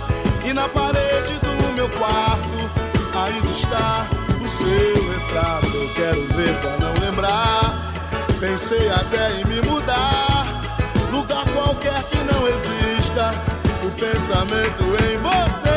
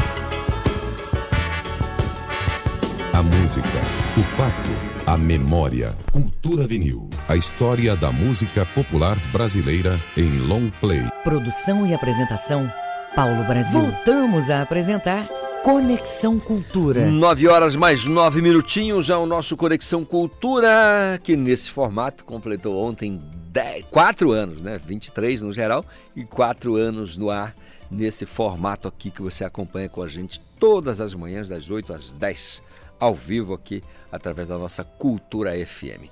Ia dizendo 9 horas mais 10 minutinhos, agora virou o nosso reloginho. Vamos eh, a falar com a- o Gabriel Rodrigues. O Gabriel Rodrigues ele tem pra gente os destaques do Esporte Cultura, programa da TV Cultura que começa a uma e meia da tarde. Gabriel Rodrigues, muito bom dia. Olá, muito bom dia para todo mundo que está acompanhando a gente no Conexão. No Esporte Cultura desta terça-feira, nós vamos falar da reapresentação de Remo e Paysandu, como que as duas equipes estão após o clássico repar disputado no último domingo. Também vamos falar da preparação, pensando nos jogos do meio de semana, na quarta-feira pela Copa do Brasil. O Remo enfrenta o Corinthians aqui em Belém, no estádio Mangueirão, enquanto que o Paysandu enfrenta o Fluminense no Maracanã, lá no Rio de Janeiro. A gente vai falar aí sobre prováveis escalações, como que as duas equipes devem chegar para enfrentar adversários complicados, times de Série A e que disputam a Taça Libertadores. Também vamos falar da primeira Copa de Futsal lá da Usina da Paz do Bengui. A nossa equipe da TV Cultura foi acompanhar essa disputa que aconteceu na tarde de ontem. Tudo isso e muito mais a partir de 1h30 da tarde no Esporte Cultura, canal 2.1. Obrigado, Gabriel Rodrigues, a uma e meia da tarde. Tá aí, o Gabriel já deu o recado, não vai perder. Esporte Cultura na TV Cultura 2.1 a uma e meia da tarde. 9 horas mais 11 minutos, vamos seguir falando de esporte, mas agora com o nosso colega João Vitor Vanderlei, lá em Bragança, lá aqui a região nordeste do estado do Pará, na beira do Caeté. João Vitor, bom dia, tudo bem, João? Bom dia, Calixto. Tudo bem? Como é que vai? Você? Eu vou escapando, e você? Tudo certo. Ô, João, nós temos aí uma situação de, de em que o Caeté, é, o, o mando de jogo vem para a capital é, no Mangueirão, é isso mesmo? Isso mesmo, Calixto. Vamos falar rapidamente aqui sobre a Sociedade Esportiva Caeté, que inclusive continua a sua preparação para as quartas de final diante do Clube do Remo, agora sob nova direção, com o técnico Robson Melo, que assume a segunda equipe no campeonato, substituindo o Emerson Almeida na posição de técnico, e o time tem até o dia do jogo uma longa preparação, né? Mais de duas semanas até o jogo de sábado, que acontece no Estádio Olímpico do Pará, o Mangueirão. O jogo desse final de semana vai ter mando do Caeté e a decisão do clube de jogar em Belém não agradou o torcedor bragantino que queria ver esse confronto no estádio Diogão. E basta caminhar pela feira da cidade, ouvir as publicações que noticiam o fato também nos clubes, nas redes sociais, para que o descontentamento do torcedor local fique bem evidente. Vale lembrar que nem Remo e nem Paysandu vieram jogar em Bragança neste ano. Informações dão conta de que a intenção do Caeté é lucrar com a renda que a torcida do Remo pode proporcionar. Lembrando que no regulamento do campeonato, o Estádio Olímpico do Pará é considerado um campo neutro. Portanto, Remo e Caeté costuraram um acordo para que os dois confrontos acontecessem por lá. E a decisão do Caeté visa o financeiro, porque se o clube foi eliminado, a renda ajuda a pagar salários e rescisões de atletas, finalizando o parazão próximo do azul. É, por outro lado, o guerreiro Caeteuara, que tem apenas quatro anos de existência, perde uma grande oportunidade de ganhar mais torcida e simpatia do povo bragantino. Mas tem um ponto importante: o Caeté não tem o mesmo apelo de torcida que tem o Bragantino. Então, jogar em Bragança pode ser certeza de prejuízo financeiro, isso por conta do aluguel do estádio de Ogão e demais despesas operacionais da partida, e também prejuízo esportivo pela péssima qualidade do gramado aqui em Bragança. Portanto, é uma grande aposta que o Caeté faz no seu time e na arquibancada, contando com a torcida do Clube do Remo para salvar o ano financeiramente. Agora, é assim, só reforça pra gente, como, como é que ficou a cabeça do torcedor do Caeté? a gente, nas publicações, por, por, exemplo, de alguns jornalistas de Bragança que noticiaram o fato, o torcedor bragantino reclamava justamente disso, né? É, comentários dizendo, olha, nem Pai Sandu nem Clube Remo vieram jogar aqui, ah, falando, olha, o Caetepe é, tinha uma oportunidade aí de fazer o torcedor de Bragança ver Remo, Pai Sandu, de ganhar um pouco mais de simpatia, e agora os caras vão jogar em Belém. É, são reclamações dessa forma e também é, reclamações da torcida claramente entendendo que a opção do Caeté é pelo dinheiro que a torcida do Remo pode proporcionar no estádio Mangueirão, né? Aí entra toda aquela coisa, já entra palavras que, é, e ofensas de que não vale a pena nem falar, mas o torcedor de Bragança fica chateado, ainda mais pela quantidade de jogos aqui no jogo, o que é mínima, né? Caeté e Bragantino, juntando os dois, seriam oito jogos em casa para fazer aqui em Bragança. O Caeté fez apenas dois e o Bragantino apenas dois, né? O Bragantino e o Caeté que tiveram que jogar em Pichuno do Pará uh, por conta da, das condições do gramado. Né? O Bragantino chegou aí até o CT do Castanhal também, então foi um ano desastroso para os times de Bragança e para o torcedor também, que queria ver vários jogos do Campeonato Paraense aqui e conseguiu ver apenas metade dos jogos em casa. Eu, caro João Vitor Vanderlei, na beira do Caeté, muito obrigado pela participação, as informações aí da região. Um excelente restante de dia para você, tá bom, João? Para você também, Calixto, sempre um prazer falar contigo. Bom dia. Muito bom dia. 9 horas mais 15 minutos, troféu meio de campo. Quem escala o time com os melhores jogadores do Parazão Bampará 2023 é você. Para participar, basta votar no seu atleta favorito no Portal Cultura. Acesse portalcultura.com.br. Conexão Cultura. 9 e 16. Olha, o quilo do frango fica mais caro aqui no Pará. Isso de acordo com uma pesquisa é, desenvolvida pelo Diese. O Fabiano Barros vai trazer para a gente as informações. O frango consumido pelos paraenses ficou mais caro nos últimos 12 meses. Até março deste ano, o quilo do frango congelado estava custando entre R$ 9,00 a R$ 12,40 o quilo. Apesar do aumento, a demanda ainda é enorme. Comparado ao preço da carne bovina, a carne do frango ainda é o alimento mais econômico no prato dos paraenses, de acordo com as análises do Diese Pará, que fez este levantamento. Os custos da produção do frango, como ração, energia elétrica e frete, fizeram com que este preço final ficasse mais caro. Esses itens impactaram também no preço das hortaliças, frutas e legumes e até mesmo a cesta básica. Com a supervisão do jornalista Felipe Feitosa, Fabiano Barros para o Conexão Cultura. Muito obrigado, Fabiano Barros. Portanto, aí o, o quilo do frango mais caro. Isso acontece em função de tudo, né, dessas coisas aí, de, de ração, fornecimento de, de insumos, né, e às vezes também por vilania do próprio mercado mas não tem jeito. Estamos submetidos a essa situação. O jeito é driblar as dificuldades fazendo pesquisas. Né? É uma das maneiras, uma das formas de tentar driblar as dificuldades pesquisando, olhando o melhor preço, o menor, o melhor local para comprar e assim a gente vai escapando. Arregaça as mangas e tentar vencer o desalento. São 9 horas mais 17 minutos. Bater um papo com Adriana Lima. A Adriana ela é coordenadora de um projeto Mulheres das Ilhas. Então vamos falar dessa inicia iniciativa. O movimento Mulheres das Ilhas é formado por mulheres produtoras da ilha de Cotijuba e surgiu para afirmar a autonomia, a autoestima dessas mulheres e desenvolver o conhecimento através de projetos, oficinas e palestras. Para falar mais desse assunto, eu estou com a coordenadora Adriana Lima. Adriana, bom dia. Tudo bem, Adriana? Parece que tivemos um problema com a conexão. A Adriana Lima não está me ouvindo, mas já já vamos consertar né, essa nossa conexão, melhorar a nossa conexão para ver se a Adriana nos escuta para falar sobre o projeto Mulheres das Ilhas. É uma iniciativa, como eu disse, para melhorar né, a autoestima, é, a autonomia das mulheres, desenvolver conhecimento através de projetos, oficinas, é, palestras, né, simpósios, workshops, seminários, no sentido de levar a informação e dar empoderamento a essas mulheres, as mulheres da ilha. Esse, projeto aí bem interessante que a Adriana Lima com quem já estamos reconectando aqui para falar sobre a iniciativa. É, como, como se deu a criação do movimento, quantas mulheres é, inicialmente começaram no trabalho, né? E tudo isso nós vamos saber. Vamos ver se já funciona. Adriana, bom dia, tudo bem? Bom dia, tá tudo ótimo. Agora tá tudo lindo, você está me escutando, eu também escutando você. E eu Sim. queria saber, para começo de história, como, como é que foi a criação do movimento? Bom, o Movimento de Mulheres é uma associação foi criada aqui na Ilha de Cotijuba. A gente trabalha aqui desde 1998. Em 2012 a gente conseguiu legalizar toda a associação.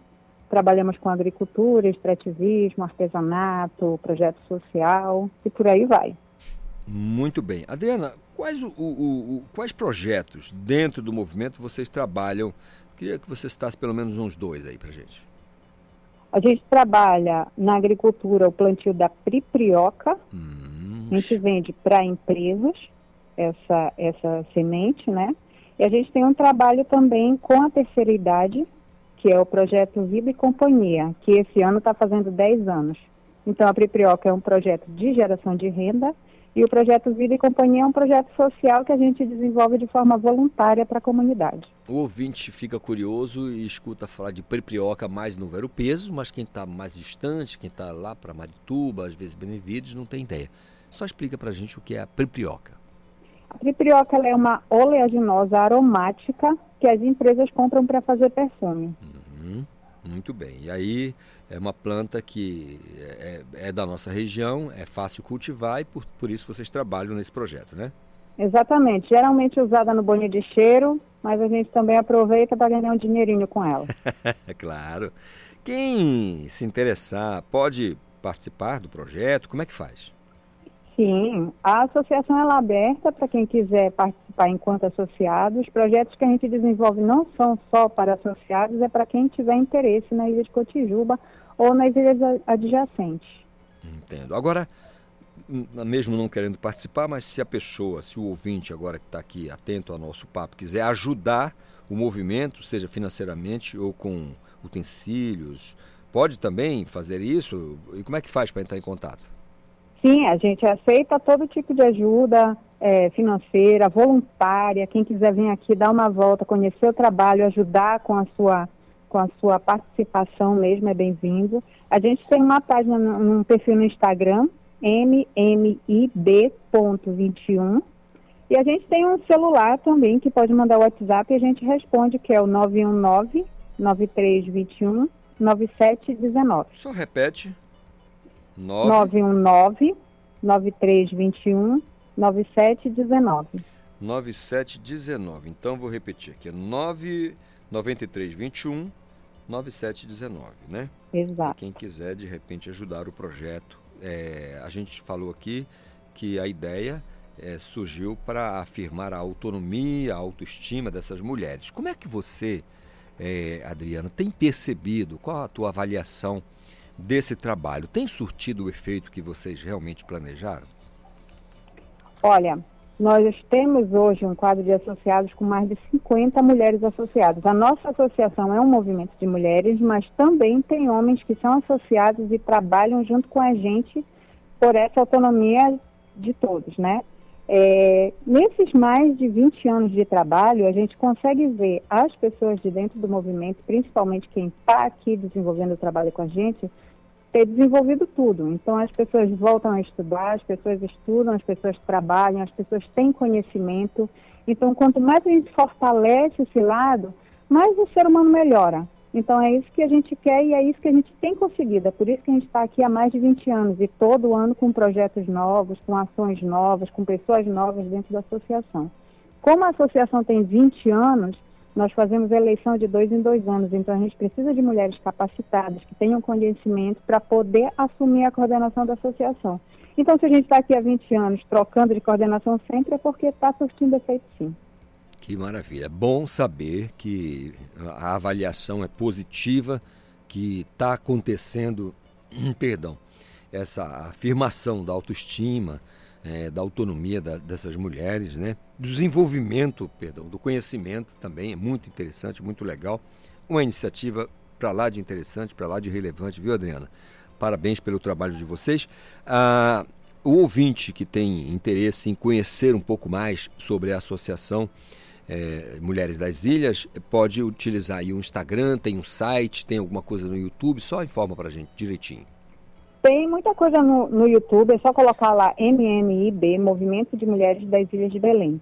Mas também tem a forma melhor de acontecer isso, que é você pode vir aqui no movimento conhecer a gente. A gente está toda terça e quinta, de 8 da manhã às 16 com as portas abertas, quem quiser vir conhecer, oferecer seu serviço, trabalhar voluntário, desenvolver alguma coisa com a gente, a gente está aqui esperando. Então, pode vir no virtual e no real. Então, vamos no real dar o endereço certinho.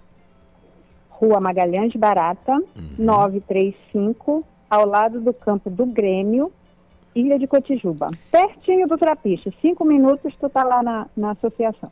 Desceu do porto, é só pegar uma motinha e chegar aqui rapidinho. Pertinho do Trapiche, muito legal. Pertinho do Trapiche. Muito bom. Adriana, muito obrigado pela conversa, pelas informações e os esclarecimentos acerca do projeto. Muito interessante, parabéns pela iniciativa.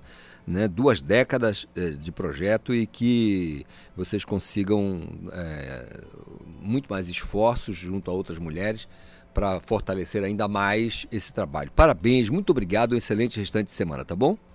Calixto, nós que agradecemos e é uma honra para a gente participar um pouquinho de um programa numa, numa rádio como a Rádio Cultura. Muito obrigada. Muito obrigado, Adriana Lima, coordenadora do projeto Mulheres das Ilhas. É, acontece em Cotijuba, ela disse, a Adriana explicou para a gente, desceu uh, do Popopô, ou da sua lancha, pode ser, né? Quem vai duvidar, né? Saiu do trapiche, você anda um pouquinho, pergunta pela associação, você já está lá e pode conhecer o projeto, fazer doação ou mesmo participar, né? integrar esse projeto bem interessante na ilha de Cotijuba. 9 e 26. Esporte. Ivo Amaral, bom dia.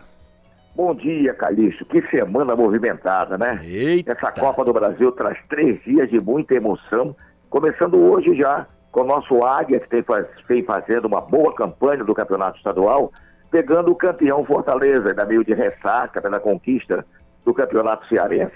Vamos ver. Outro dia eu já falei repito, apenas por uma questão de palpite entre os três paraenses que enfrentam essa pedreira, o Águia com Fortaleza, o Paysandu com Fluminense e o Remo com Corinthians, eu acho que quem pode sobreviver, tem mais possibilidade de sobreviver, ainda é o Águia. Mas é questão de palpite, né? não, não existe uma base tão técnica que eu possa garantir que é um, um palpite fundamentado em todas as razões e os mistérios que os jogos apresentam, Calixto. Eu acho que está mais fácil para o Paysandu, porque o Corinthians não ganha de ninguém, é, virou um time de quarta divisão, então eu acho que está mais fácil para o Paysandu. Será, rapaz? Olha, a verdade, a verdade é que os grandes sempre é, se apresentam com inegável superioridade, né? O Fluminense, cujo título vem sendo festejado intensamente, né? Inclusive pelo paraense Paulo Henrique o Ganso. Eu fico muito feliz de ver o Ganso, porque uma vez eu briguei aqui que não entendia como é que o Ganso podia ser reserva no Fluminense. Ele ficou relegado, era um jogador muito caro para o padrão do Fluminense, mas relegado a uma condição de quase reserva. E de repente ele entrou como um furacão de volta ao time de cima, tem um toque de bola maravilhoso, aquele toque de bola para o Cano foi sensacional no segundo gol, mas eu acho que, voltando ao Paysandu e Fluminense, Paysandu joga no Maracanã contra o Fluminense, grande favorito, Paysandu com muita moral agora, vem de duas vitórias seguidas contra o Remo pela Copa Verde, mas isso não faz o time ser aquele bicho papão, embora o time seja o papão da Coruzu. É o Fluminense é inegavelmente favorito, mas é que sempre espera que os times do Pará, na base da raça, do coração, possam surpreender a gente, Calixto. Deixa eu só trocar aqui. É, na verdade, a maior chance, para mim, na verdade, está com o Remo, porque o Remo enfrenta o Corinthians e ganha lá e cá. Tá? Vou logo adiantar para você. Você está muito otimista aí, hein? Ganha, o Remo ganha muito lá. Muito otimista. Olha, eu sou corintiano desde nascença, é. desde o nascimento, mas sou sobretudo paraense de coração. Então não tem negócio de para mim, eu sou o mais fervoroso torcedor do Remo contra o Corinthians. Até porque o Corinthians passar pelo Remo não é novidade. O Remo passar pelo Corinthians é o destaque nacional para o futebol paraense. Então, sim. não há dúvida. Vamos lá para frente com o Remo e Paysandu nesse Brasil, nessa Copa do Brasil. Aí sim, falando de, de, de Copa do Brasil, com as nossas três equipes aqui jogando contra grandes, né? Agora, Ivo, ainda repercute a questão da, da da situação do treinador do, do Flamengo diante daquela derrota, que foi mais que uma derrota, né? Foi também a perda do título? Tá, baixou um pouquinho o som. Estamos falando do, do, Marcelo Cabo ou do Vitor Pereira? Do Marcelo Cabo. É, não, estou falando do treinador do Flamengo, que além da, ah, da, sim, da derrota sim, caixa pante perde o título, né? Olha, essa turma é muito esperta, altamente profissional todo mundo, o Flamengo vai demitir no dia seguinte o Vitor Pereira. Uhum. Mas tem uma multa de 15 milhões de reais. Não 15 vai milhões de reais. E o português é muito esperto para entregar o cargo sem qualquer benefício que possa lhe trazer. Em termos profissionais, isso no currículo dele vai ficar manchado. Pegou uma grande equipe do futebol, não apenas brasileiro, mas mundial, e só faz perder com ela. Então, eu acho que o Vitor Pereira está torcendo para ser demitido, mas não vai entregar o boné de jeito nenhum, não. É, se ele eh, se demite, não ganha nada. Se ele é demitido, ganha 15 milhões. Então, eu acho que, de fato, é. não tem que não, ter... Tá, eu não sei como terminou, não sei se você pode me ajudar, ou o Reginaldo, o caso do Gerson Guzmão com o Remo. O Gerson Guzmão, um dos piores técnicos da história do Remo, que o Fábio Betes preservou até a desgraça final, a eliminação, né, o rebaixamento, mas não aceitou acordo com o Remo. O Remo queria acertar um dinheirinho com ele, vai-te embora, não. Me pague até o final do contrato. Isso estava na justiça, nem sei como terminou, né? Mas tem que ter cuidado nesse, nessas assinaturas de contrato. Os treinadores bem assessorados são cada vez mais espertos nisso, Caristo é difícil passar essa turma para trás. Ivo, Ivo, será que a torcida do Flamengo está pensando do treinador deles, como você falava aqui do, do Guzmão, que falta vai fazer para gente se for embora? Não, e tinha um coro que eu não posso, infelizmente, reproduzir, é, mas a, as legendas eram bem claras do que a torcida do Flamengo gritava por Vitor Pereira, né? E agora o treinador é um inferno, né? Porque antigamente o treinador, nas velhas configurações dos estádios estaduais, os padrão FIFA, ficavam distantes da torcida. Agora eles estão bem na frente do torcedor, pô. É pegando esculhambação o tempo todo. E o Vitor Pereira sofreu isso no jogo de domingo contra o Fluminense. A verdade que o Flamengo foi um time desfigurado, né? Inteiramente perdido, um elenco cheio de estrelas, mas é, indo na contramão do bom futebol.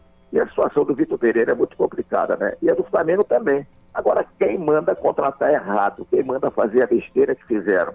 O Vitor Pereira não tinha conquistado nada no Corinthians. apesar do bom elenco que o Corinthians tem. E por isso acabaram contratando o cara errado.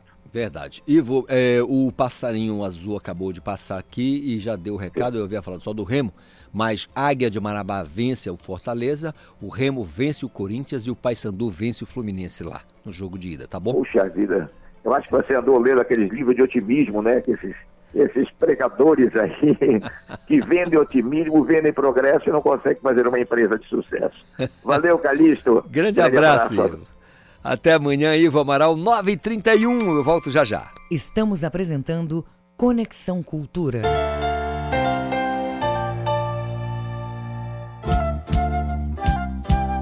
ZYD 233, 93,7 MHz.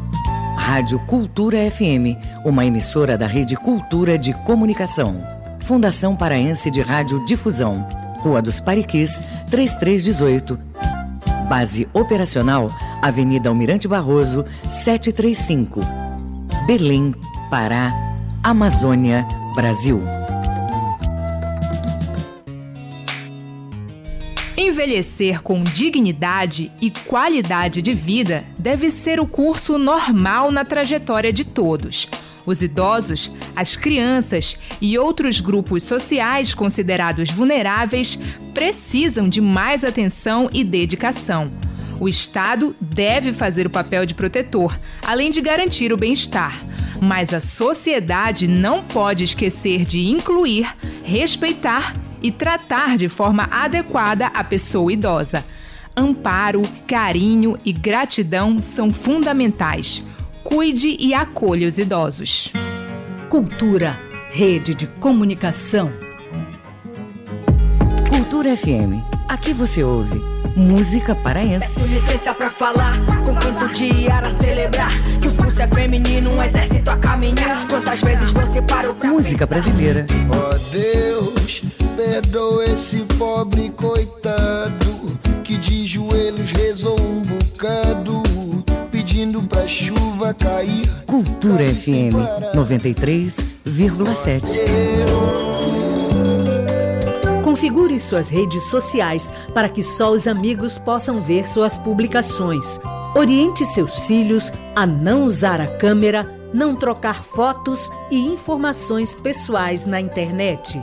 Supervisionar é proteger. Cultura, rede de comunicação em defesa dos direitos da criança. Faça parte da Rádio Cultura, seja nosso repórter. Grave seu áudio com informações da movimentação do trânsito e mande para o nosso WhatsApp 985639937. O que é o que é? Quem adivinha o que é? Quem adivinha o que é? Que é? O que é o que é tem cinco dedos, mas não tem unha.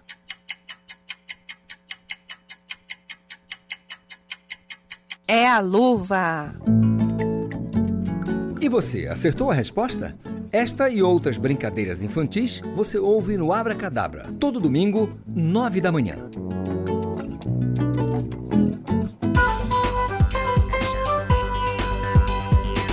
Voltamos a apresentar Conexão Cultura. Verdade, 9 e 35 Convite para você. Vote no troféu Meio de Campo que consagra os destaques da temporada pela escolha popular. A votação é pelo Portal Cultura. É, você tem. Vem com a gente escolher os nomes que vão fazer a história do Parazão Bampará 2023. Então vem com a gente, acesse aí o portalcultura.com.br.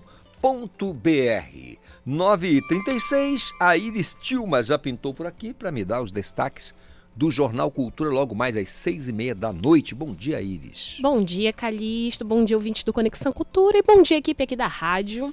Primeiro, eu vou desejar parabéns para Conexão, que completou seus 23 aninhos. Ontem não pude dar minhas felicitações, mas hoje eu já estou aqui para dar meus parabéns e também para trazer os famosos spoilers do Jornal Cultura.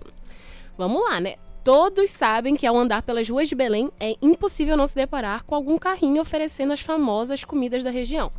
Conhecida no Brasil por ser a cidade da gastronomia criativa, as iguarias são facilmente encontradas por Belém.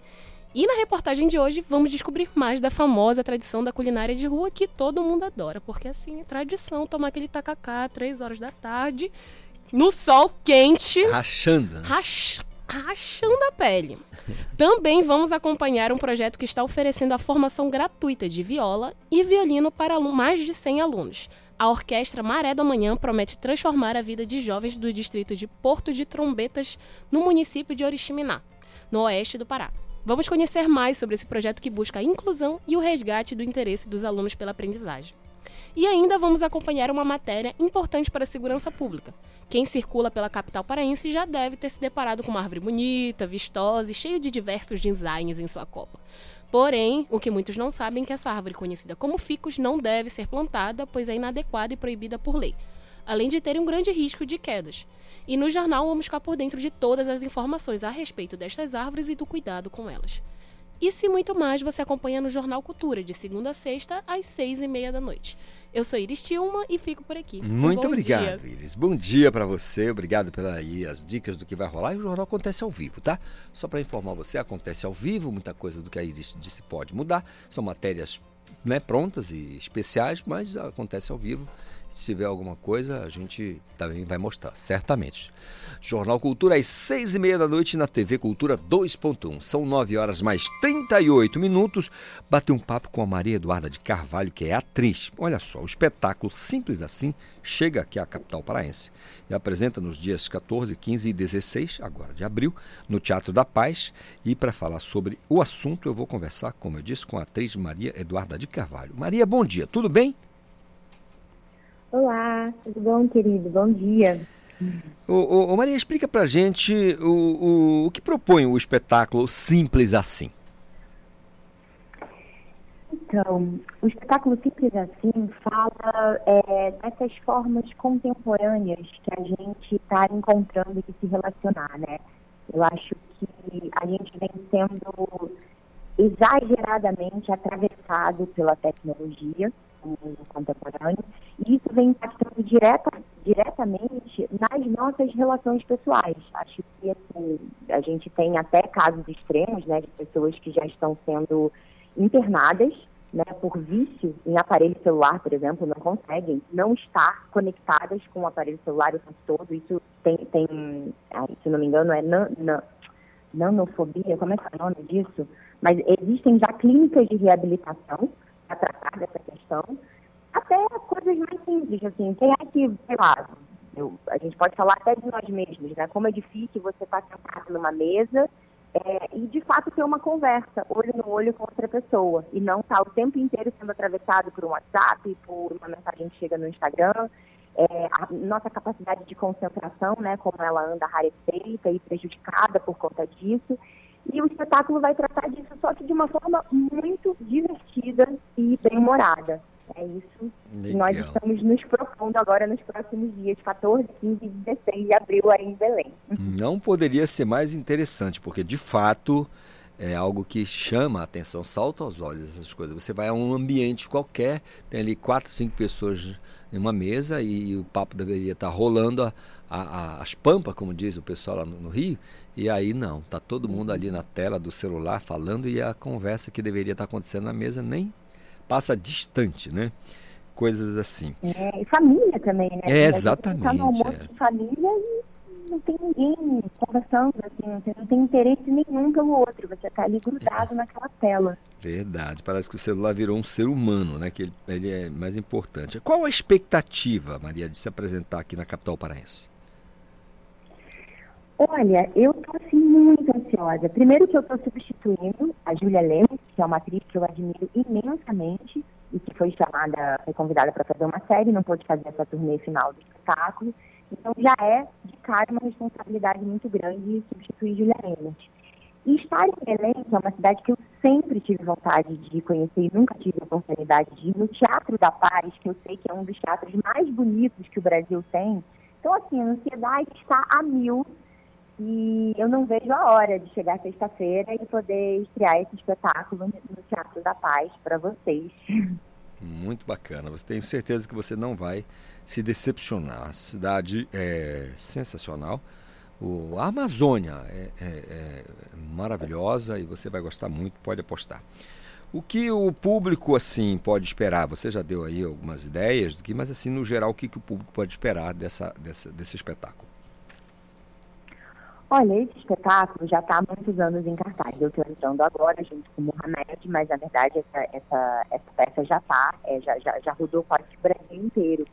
E é um espetáculo que agrada muito, inclusive porque ele é baseado em crônicas da Marta Medeiros, né, que é uma das maiores cronistas que o Brasil tem. Uma, uma pessoa que fala assim, com o público de uma forma muito direta, e, e, muito interessante também. Então, assim, o, o, a peça tem tido uma aceitação muito legal, muito bacana. É um sucesso de público, é um sucesso de crítica. Então, eu acho que, que as pessoas vão se divertir bastante e também vão sair. Eu, eu acho que o, o legal do, do, teatro não é só quando ele diverte, né? É também quando ele provoca algum tipo de reflexão. Você sai ali atravessado, interferido e, enfim, podendo refletir sobre aqueles temas que o espetáculo propõe. Eu acho que essa peça é muito bacana por isso. Acho que, acho que as duas coisas acontecem. Ela diverte e ela também propõe reflexão. Muito bom. Eu queria, Maria, o serviço, onde vai ser o espetáculo, horário, certinho, dia, como encontrar ingressos, valores, como é que faz? Então, é, você sabe que eu estava procurando aqui, a única coisa que eu não sei é o horário do espetáculo. Mas eu acredito que tenha um horário diferente no domingo. A gente vai ficar sexta, sábado e domingo agora, 14, 15, 16, no Teatro da Paz. E as pessoas podem comprar online pelo ticket fácil. Agora, o horário que eu tô isso é uma coisa que a gente podia olhar aqui, não, na internet. Será que a gente não acha? Mas é, se não tiver horário, não tem, não tiver horário, não tem problema. Se você disser o dia, já, já ajuda bastante. Enfim, o, o teatro. Aí o resto. 14, 15, 16 de abril no Teatro da Paz. Agora, sexta, sábado e domingo Pronto. semana. Estaremos lá esperando todos. Normalmente, quando tem espetáculo no Teatro da Paz, os ingressos esgotam três dias antes, tá? Só para te informar. É, Opa, jura? Que é, maravilha! Teatro da Paz é um palco maravilhoso que as pessoas adoram o espetáculo no Teatro da Paz. Pode, você vai gostar muito.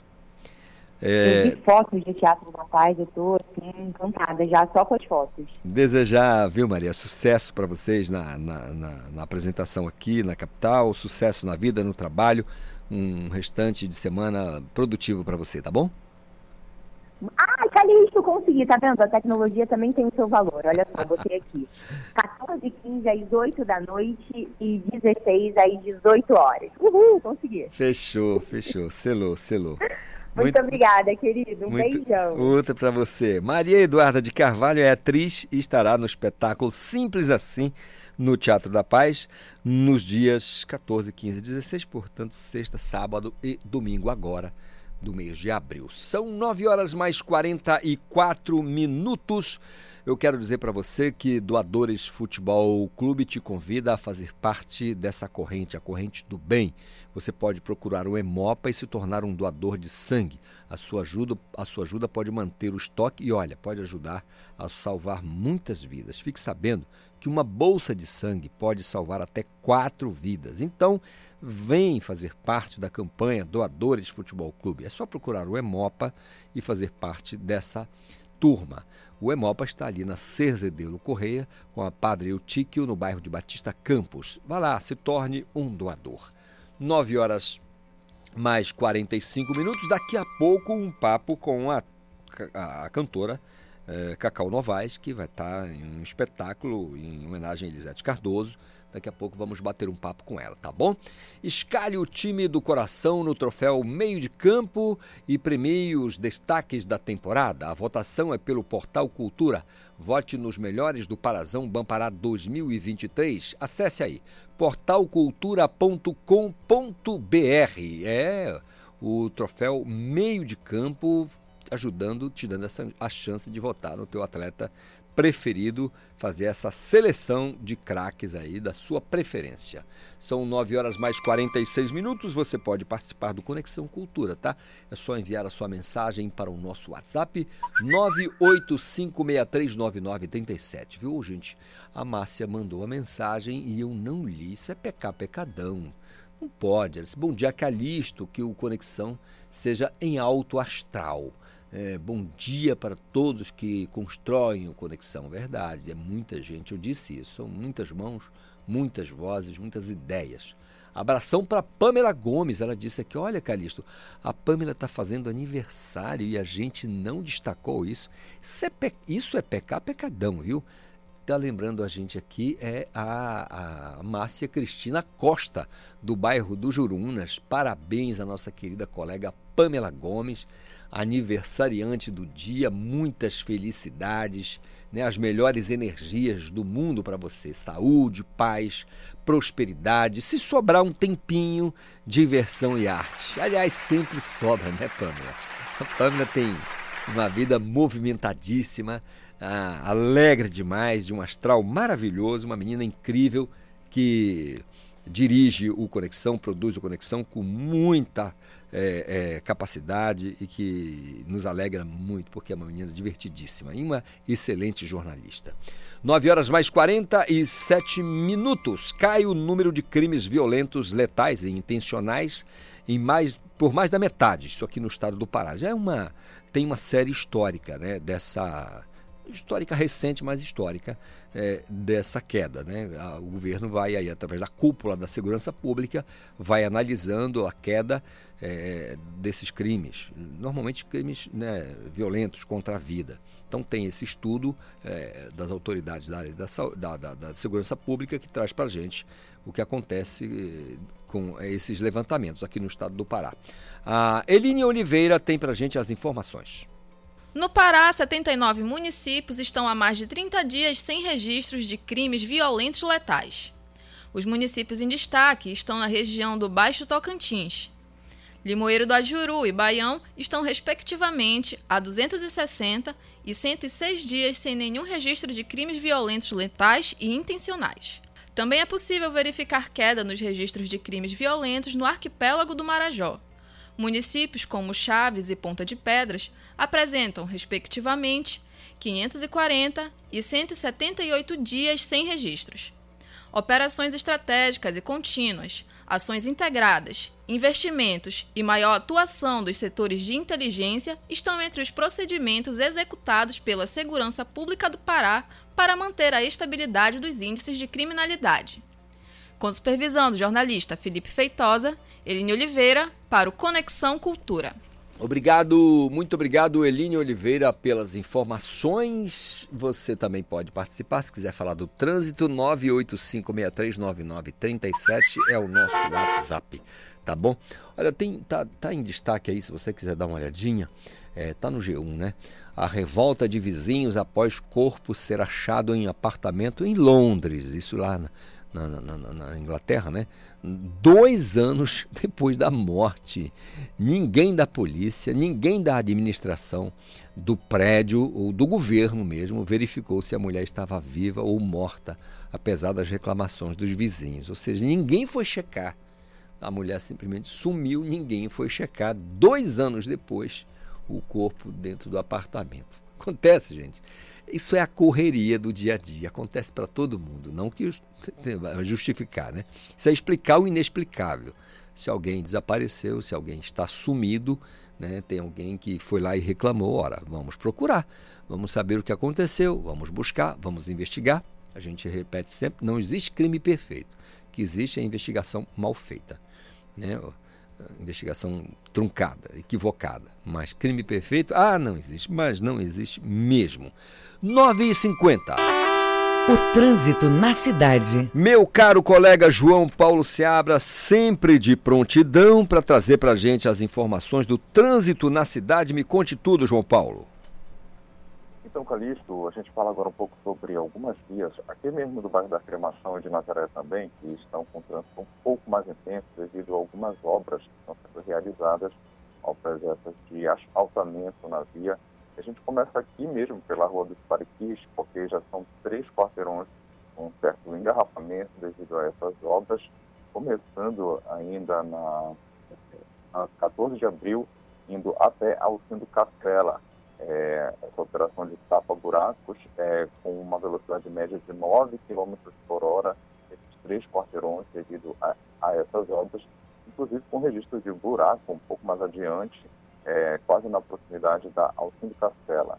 Também acontecem obras nas pistas da Travessa 14 de Março, nas proximidades da Rua dos Mundurucus, por isso os motoristas devem ficar um pouco mais alertas aí. E a Conselheiro Furtado tem um trânsito variando de moderado a intenso, também devido às obras. É, nesse momento está com uma velocidade média de 16 km por hora, começando praticamente na Avenida Generalíssimo Deodoro e indo até a Avenida Cesar Correia, ali nas, na lateral do Parque Cemitério da Soledade. E essas obras estão acontecendo justamente na Avenida Conselheiro Furtado, no cruzamento com a travessa Doutor Moraes. Devido a essas obras, então, de asfaltamento, um pouco de trânsito intenso a moderado nessas áreas que a gente acabou de falar. Está aqui com você no estúdio Zoro Calixto, João Paulo Seabra, para o programa Conexão Cultura. Ô, João Paulo Seabra, muito obrigado pelas informações do trânsito. Minha gente, Elisete Cardoso, uma das maiores intérpretes da música brasileira, conhecida como a Diva, completou aí 100 anos, né, um século, em 2020. A artista ganha a homenagem da cantora paraense Cacau Novaes na próxima quarta-feira. Isso é amanhã, né?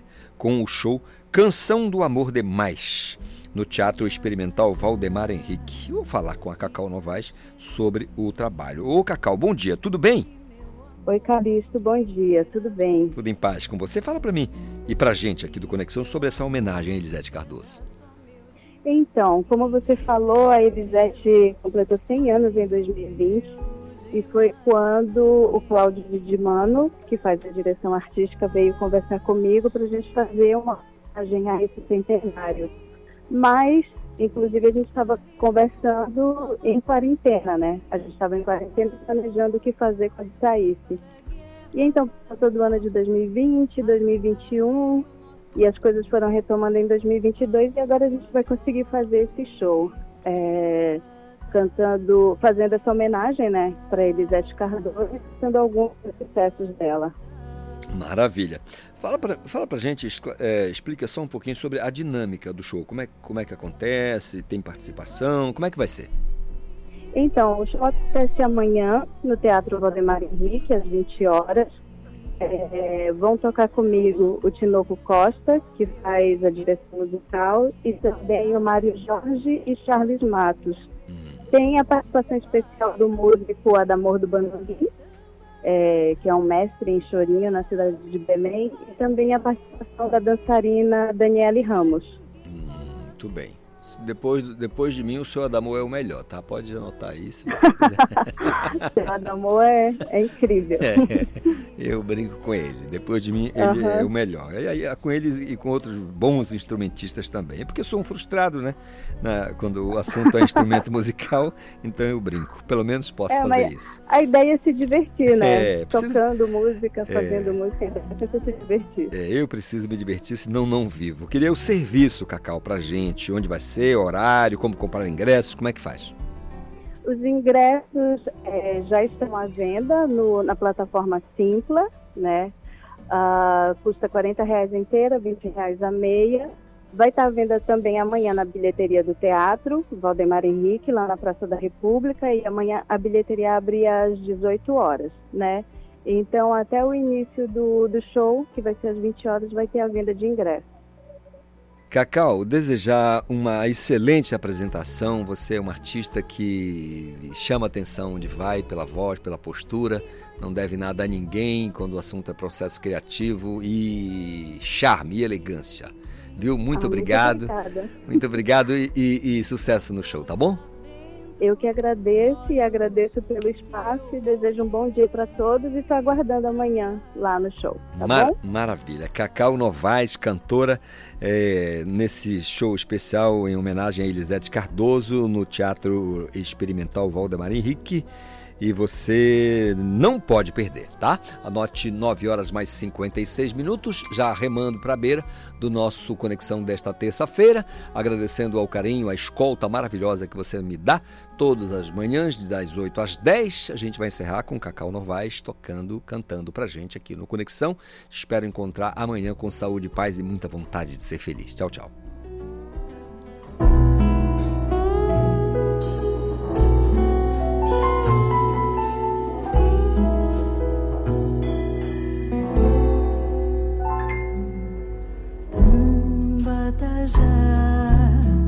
Me faz feliz.